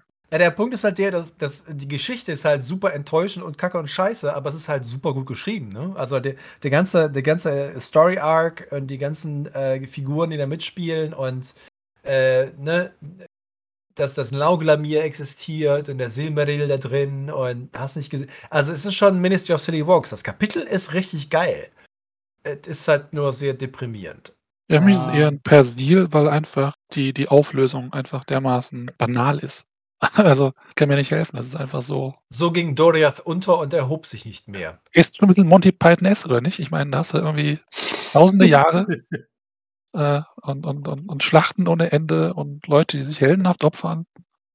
Und dann gibt es halt Streit und die Bezahlung von einem Schmuckstück zwischen Elben und Zwergen und das war's. Ja. Und ich, ich gebe ich geb dem Ganzen halt das Persil. Du hast es äh, ins Ministry gepackt. Opa. Persil. Persil. Ach, wir nähern uns dem Ende ähm, von Tour und dem Fall von Gondolin. Also, ja. Wien, also Marcel hat es ja schon so ein bisschen vorgeschoben, ja? Für mich ein also Isildur. Es gibt keine Diskussion. Das ist einfach geil. Das ist mit Abstand ja. das geilste Kapitel im fucking Silmarillion. Meine persönliche Vorliebe natürlich. Äh, man kann da anderer Meinung sein. Aber Gondolin ist der fucking geilest. Tut mir leid. Auf jeden Fall. Ja, gut, ist das auch das letzte Reich, was dann fällt? Ja. Und die gesamte Stadt, die gesamte Geschichte darum, äh, wie Togon das, die, die Hochebene von Tumladen findet, wie er die Stadt baut, wie lange er sie praktisch verhüllen kann, ja. Obwohl er, äh, glaube ich, in der letzten Schlacht auch mitkämpft, aber trotzdem wieder zurückkehren können. Ja, die Menschen, die, die, die den Rückzug der Elben decken, damit die wieder praktisch ungesehen wieder nach Gondolin zurückkehren können und allem ist an, also das ist die Stadt und das, was äh, ich weiß nicht, mir fehlen gerade die passenden Worte, weil das ist einfach mal zu geil. Also das ist auch was, was ich für mich durch die durch das Silmarillion vom ersten Mal zu hören, dass er da was machen will und das Gondolin ist, bis zu dem Moment, äh, wenn du den Hobbit liest, ja, und äh, sie da in dieser äh, Trollhöhle sind und äh, die Schwerter rausholen und sagen, das ja. sind Schwerter aus Gondolin und ja. dir läuft es einfach eiskalt den Rücken runter, weil du weißt, was dazu, also was der Background ist. Vor allem halt, das ist eine von diesen, ne, diesen drei großen, großen Geschichten, die Tolkien geschrieben hat. Und vor allem, wenn man im Silmarillion, das ist eine ganz kurze Variante. Baron Luthien als Kapitel ist wesentlich länger.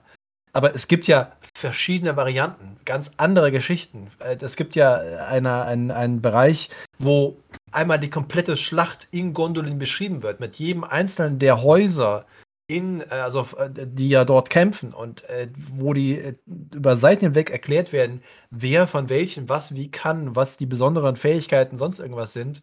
Und der gesamte Hintergrund, also dass in einer der ersten Varianten ja tatsächlich äh, panzerartige ähm, Drachen dort aufgetaucht sind, also mechanisierte Waffen im Endeffekt auf Gondolin dann später ja in Drachen umgewandelt wurden. Und also diese gesamte Beschreibung, die ich versuche mir immer vorzustellen, allein die Schlacht selber, wie Gondolin zerstört wird, wäre ein Film über sechs Stunden oder so. Mhm. Und äh, die Bildlichkeit, die dahinter steht, und natürlich wieder Ted Naismith, der so spezialisiert ist auf Architektur, ähm, der mittlerweile über die vier Jahreszeiten eine Darstellung von, von äh, Gondolin gem gemalt hat. Äh, einfach nur fucking, fucking großartig. Der Kampf Glorfindel, Balrog, es. Ja. Alles korrekt, was, was ihr bisher gesagt habt, aber das Kapitel gibt davon nicht so wirklich viel wieder, finde ich. Es ist viel zu kurz im Silmarillion geschrieben. Genau, ja, das und stimmt. das ist für ja. mich schon ein Grund, das nicht zu Isilduren. Ja. Weil ja, die Geschichte von Gondolin ist halt richtig cool, aber in dem Kapitel selber wird das halt extrem schnell durchgejagt. Und das finde ich halt nicht so richtig gut. Also mich ist halt am Ende knapp in Ministry of City Walks, also mich ist Tier 2. Was natürlich blöd ist, weil es hätte auch Tier 1 sein können. Also wie viele Seiten sind, glaube ich, sechs oder acht oder so. Also es ist ja, halt ja, ist super knapp. Ja. Und das ist halt, da ich das halt als Grundlage in meiner Bewertung, äh, kann ich das nicht ins oberste Tier packen, weil es einfach zu kurz ist und, und äh, nicht ins Detail geht. Nee, bei mir bleibt es da oben, weil das hat mich damals beim ersten Mal lesen schon geflasht. Also wir haben die Auflösung von Meglin, ja, wir haben die Geschichte von Tur, der da hinkommt. Ja, Meglin ist in der Version eigentlich gar nicht so der finstere Dude. Also er wird ja gefangen genommen und gefoltert und gibt dann halt alles frei an Informationen. Aber er plant das ja nicht. Gibt, glaube ich, Versionen, das ist ausführlicher, mhm. mich zu erinnern, aber jetzt in dem Sehr viele, ja, ja. Es ist einfach nur, hat halt Pech. Ja. Tatsächlich ist es eigentlich mehr Hurin schuld, weil der halt Morgos zeigt, wo die Gegend ist und daraufhin äh, hat, haben sie halt mehr, mehr Präsenz. Und ja, es ist, halt. Ja. Aber der, obwohl das ja angelegt wird eigentlich in den Kapiteln vorher, dass er halt irgendwie derjenige ist, der es verrät und zum Untergang verurteilt, kommt es in den Kapiteln überhaupt nicht so rüber. Es hätte irgendwer sein können, den sie gefangen nehmen und dann halt sagt, ja, äh, ist halt da und da. Das ist ja, der, der, äh, Christopher Tolkien hat ja in den letzten Jahren seines Lebens äh, die drei großen Geschichten da mal speziell herausgebracht. Äh, da gibt es natürlich auch ein bisschen mehr Hintergrund äh, und viel mehr an Material. Also da kann ich wirklich nur wärmstens empfehlen, äh, diese Varianten zu wählen. Und ich weiß, dass ich natürlich geblendet bin. Du hast einen für sich natürlich recht zu sagen, die Geschichte ist zu knapp, die ist nicht ausführlich genug, die zeigt nicht, wie unglaublich geil sie ist. Aber ich kann einfach die anderen Geschichten, die ich im Hinterkopf habe, nicht davon lösen. Ähm, und der Satz ist halt so, in späteren Zeiten wurde gesungen, Tua allein unter den sterblichen Menschen seit zum älteren Geschlecht gezählt und mit den Onoldor vereint worden, die er liebte, und sein Schicksal ist vom Schicksal der Menschen geschieden. Das ist der letzte Satz in diesem Kapitel. Und das ist für mich so, so unglaublich Bam, abgesehen von seiner anderen Rolle, die er natürlich später irgendwann spielen sollte. Ähm, so großartig, ich kann nicht anders als äh, Isildur dazu sagen. Das äh, ist äh, aber dann mein Problem natürlich. Ja. Gut, und dann kommen wir jetzt zum letzten Kapitel von Eärendils Fahrt und dem Krieg des Zorns. Alleine für Winkelot. Einfach nur dieses fucking Schiff ist äh, absolut großartig. Ähm, ich kann, also ich, sage jetzt mal direkt meine Bewertung. Ich mache da Ministry of Silly Walks raus. Äh, weil natürlich, ne, hier endet das Silmarillion. Das ist äh, das Ende der Geschichte. Und es ist faszinierend zu sehen, was Earendil und, und also ich, ich finde es halt unheimlich spannend, dass am Ende das gesamte Kapitel ja so viele Fäden zusammenführt und so viel Abschluss bietet zu dem, was vorher gewesen ist. Da kommen ja so viele Elemente zusammen, die überhaupt erst möglich gemacht haben, dass es Earendil gibt. Ähm, und dass die Valar und Valir irgendwann mal die, die, das äh, Flehen äh, aus Mittelerde ja überhaupt erst hören, nach äh, tausenden von Jahren. Ähm, das ist schon, das ist schon wirklich große Geschichte, weil auch wieder die Silmaril natürlich eine ganz wichtige Rolle spielen, weil nur mit diesem äh, Silmaril im Endeffekt es ermöglicht wird, äh, dass das überhaupt äh, geschafft wird, dass Earendil es schafft, in den Westen zu kommen und äh, seine, sein, seine Bitte vorzutragen. Und der, der Krieg selber, also der Krieg des Zorns, scheint ja, wird ja ganz kurz abgehandelt. Also am Ende wird es ja äh, irgendwie einfach umgesetzt. Aber für mich das ist Ministry of Silly Walks. Das, äh, das ist kein Isildur. Ja, doch, ich dir zum Isildur. Weil halt die Beschreibung von Erenils Fahrt und, und wie er es halt schafft, in den Westen zu kommen, fand ich halt sehr schön zu lesen. Und äh, wie du schon gesagt hast, da kommt dann endlich alles zusammen, was halt vorher passiert ist. Und ich finde, das ist dann als Abschluss dieser, dieser, dieser, dieses Mythos, dieses Epos halt ein richtig rundes Ende. Den Krieg des Zorns finde ich recht belanglos, da hast du recht. Es halt Bala kommen, dann ist Feierabend. Aber er sagt, diese, diese letzte, letzte Heldenreise von, von Erendil. Und dass er dann am Ende als Gestirn über den am Firmament äh, seine, seine Kreise zieht, ist halt für mich ein sehr runder Abschluss und äh, daher im höchsten Tier. Bei mir ist es auch nur Tier 2. Weil tatsächlich zieht für mich das, äh, der Krieg des Zorns auch runter. Weil wir haben fünf Schlachten davor, die geil beschrieben sind, wo ein bisschen was passiert. Und dann, jo, hier sind wir, gibt's auf die Fresse, Land geht unter, fertig. Immerhin gibt es ein Duell am Himmel zwischen Ankalagon und, und Eärendil.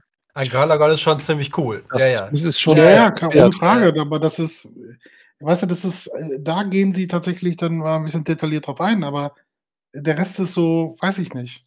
Ich mag halt, was ich halt unheimlich mag, was auch nur im Endeffekt so ein Nebengeschehen ist, aber was sind die letzten Söhne Feanors? Wie die, wie die Jungs da sitzen und haben die Silmaril und sie dürfen es nicht mehr in der Hand halten. Ihre Hände werden verbrannt. Ne? Ja. Wie, wie Eon gesagt hatte, sein Recht darauf war nichtig geworden und der Eid galt nicht mehr. Also, so, das, das, obwohl sie diesen Schwur geleistet haben, am Ende klar wird, was immer sie auch getan haben, war falsch. Das ist halt schon, ne, moralisch äh, sehr, sehr tiefgehend und weitgehend und dass sie es vor allem auch selber erkennen. Also, dass sie wissen, sie haben alles falsch gemacht und sie müssen da jetzt von weg. Aber oh, nicht ohne vorher natürlich noch ein Verbrechen zu begehen, ne? Aber. Ja. Selbstverständlich. Ja. Ja, das Haus hat keine guten Vorzeichen für niemanden gehabt. Mhm. Tja, wir haben es geschafft.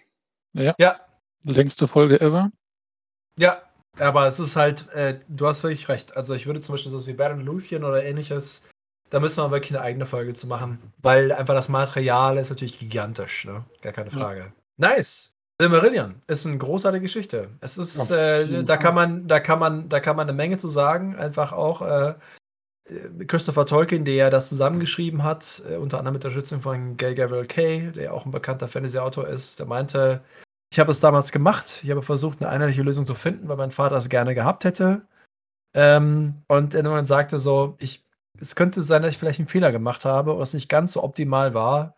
Äh, und jetzt mache ich mal zwölf Bände. History of Middle-earth. Ich meine, es ja. ist schon äh, ein Buch, was davon lebt, dass man als Leser die Lücken füllt. Ja, oh ja, definitiv. Also wenn ich ja. meine Bewertungen durchgucke, ich finde die meisten Kapitel halt nicht überragend. Ähm, aber das Gesamtwerk an sich ist natürlich schon, auch in meiner Meinung halt, richtig, richtig gut. Ja, man muss ja auch überlegen, also als das Buch 1977 rauskam, hatte man natürlich noch gar nicht die Unfinished Tales, nicht die History of Middle-earth, was auch immer irgendwie dann später kam. Und die Leute haben das Buch so gelesen. Sie haben den Hobbit gehabt, sie haben den Ring gehabt und dann kam das Silmarillion.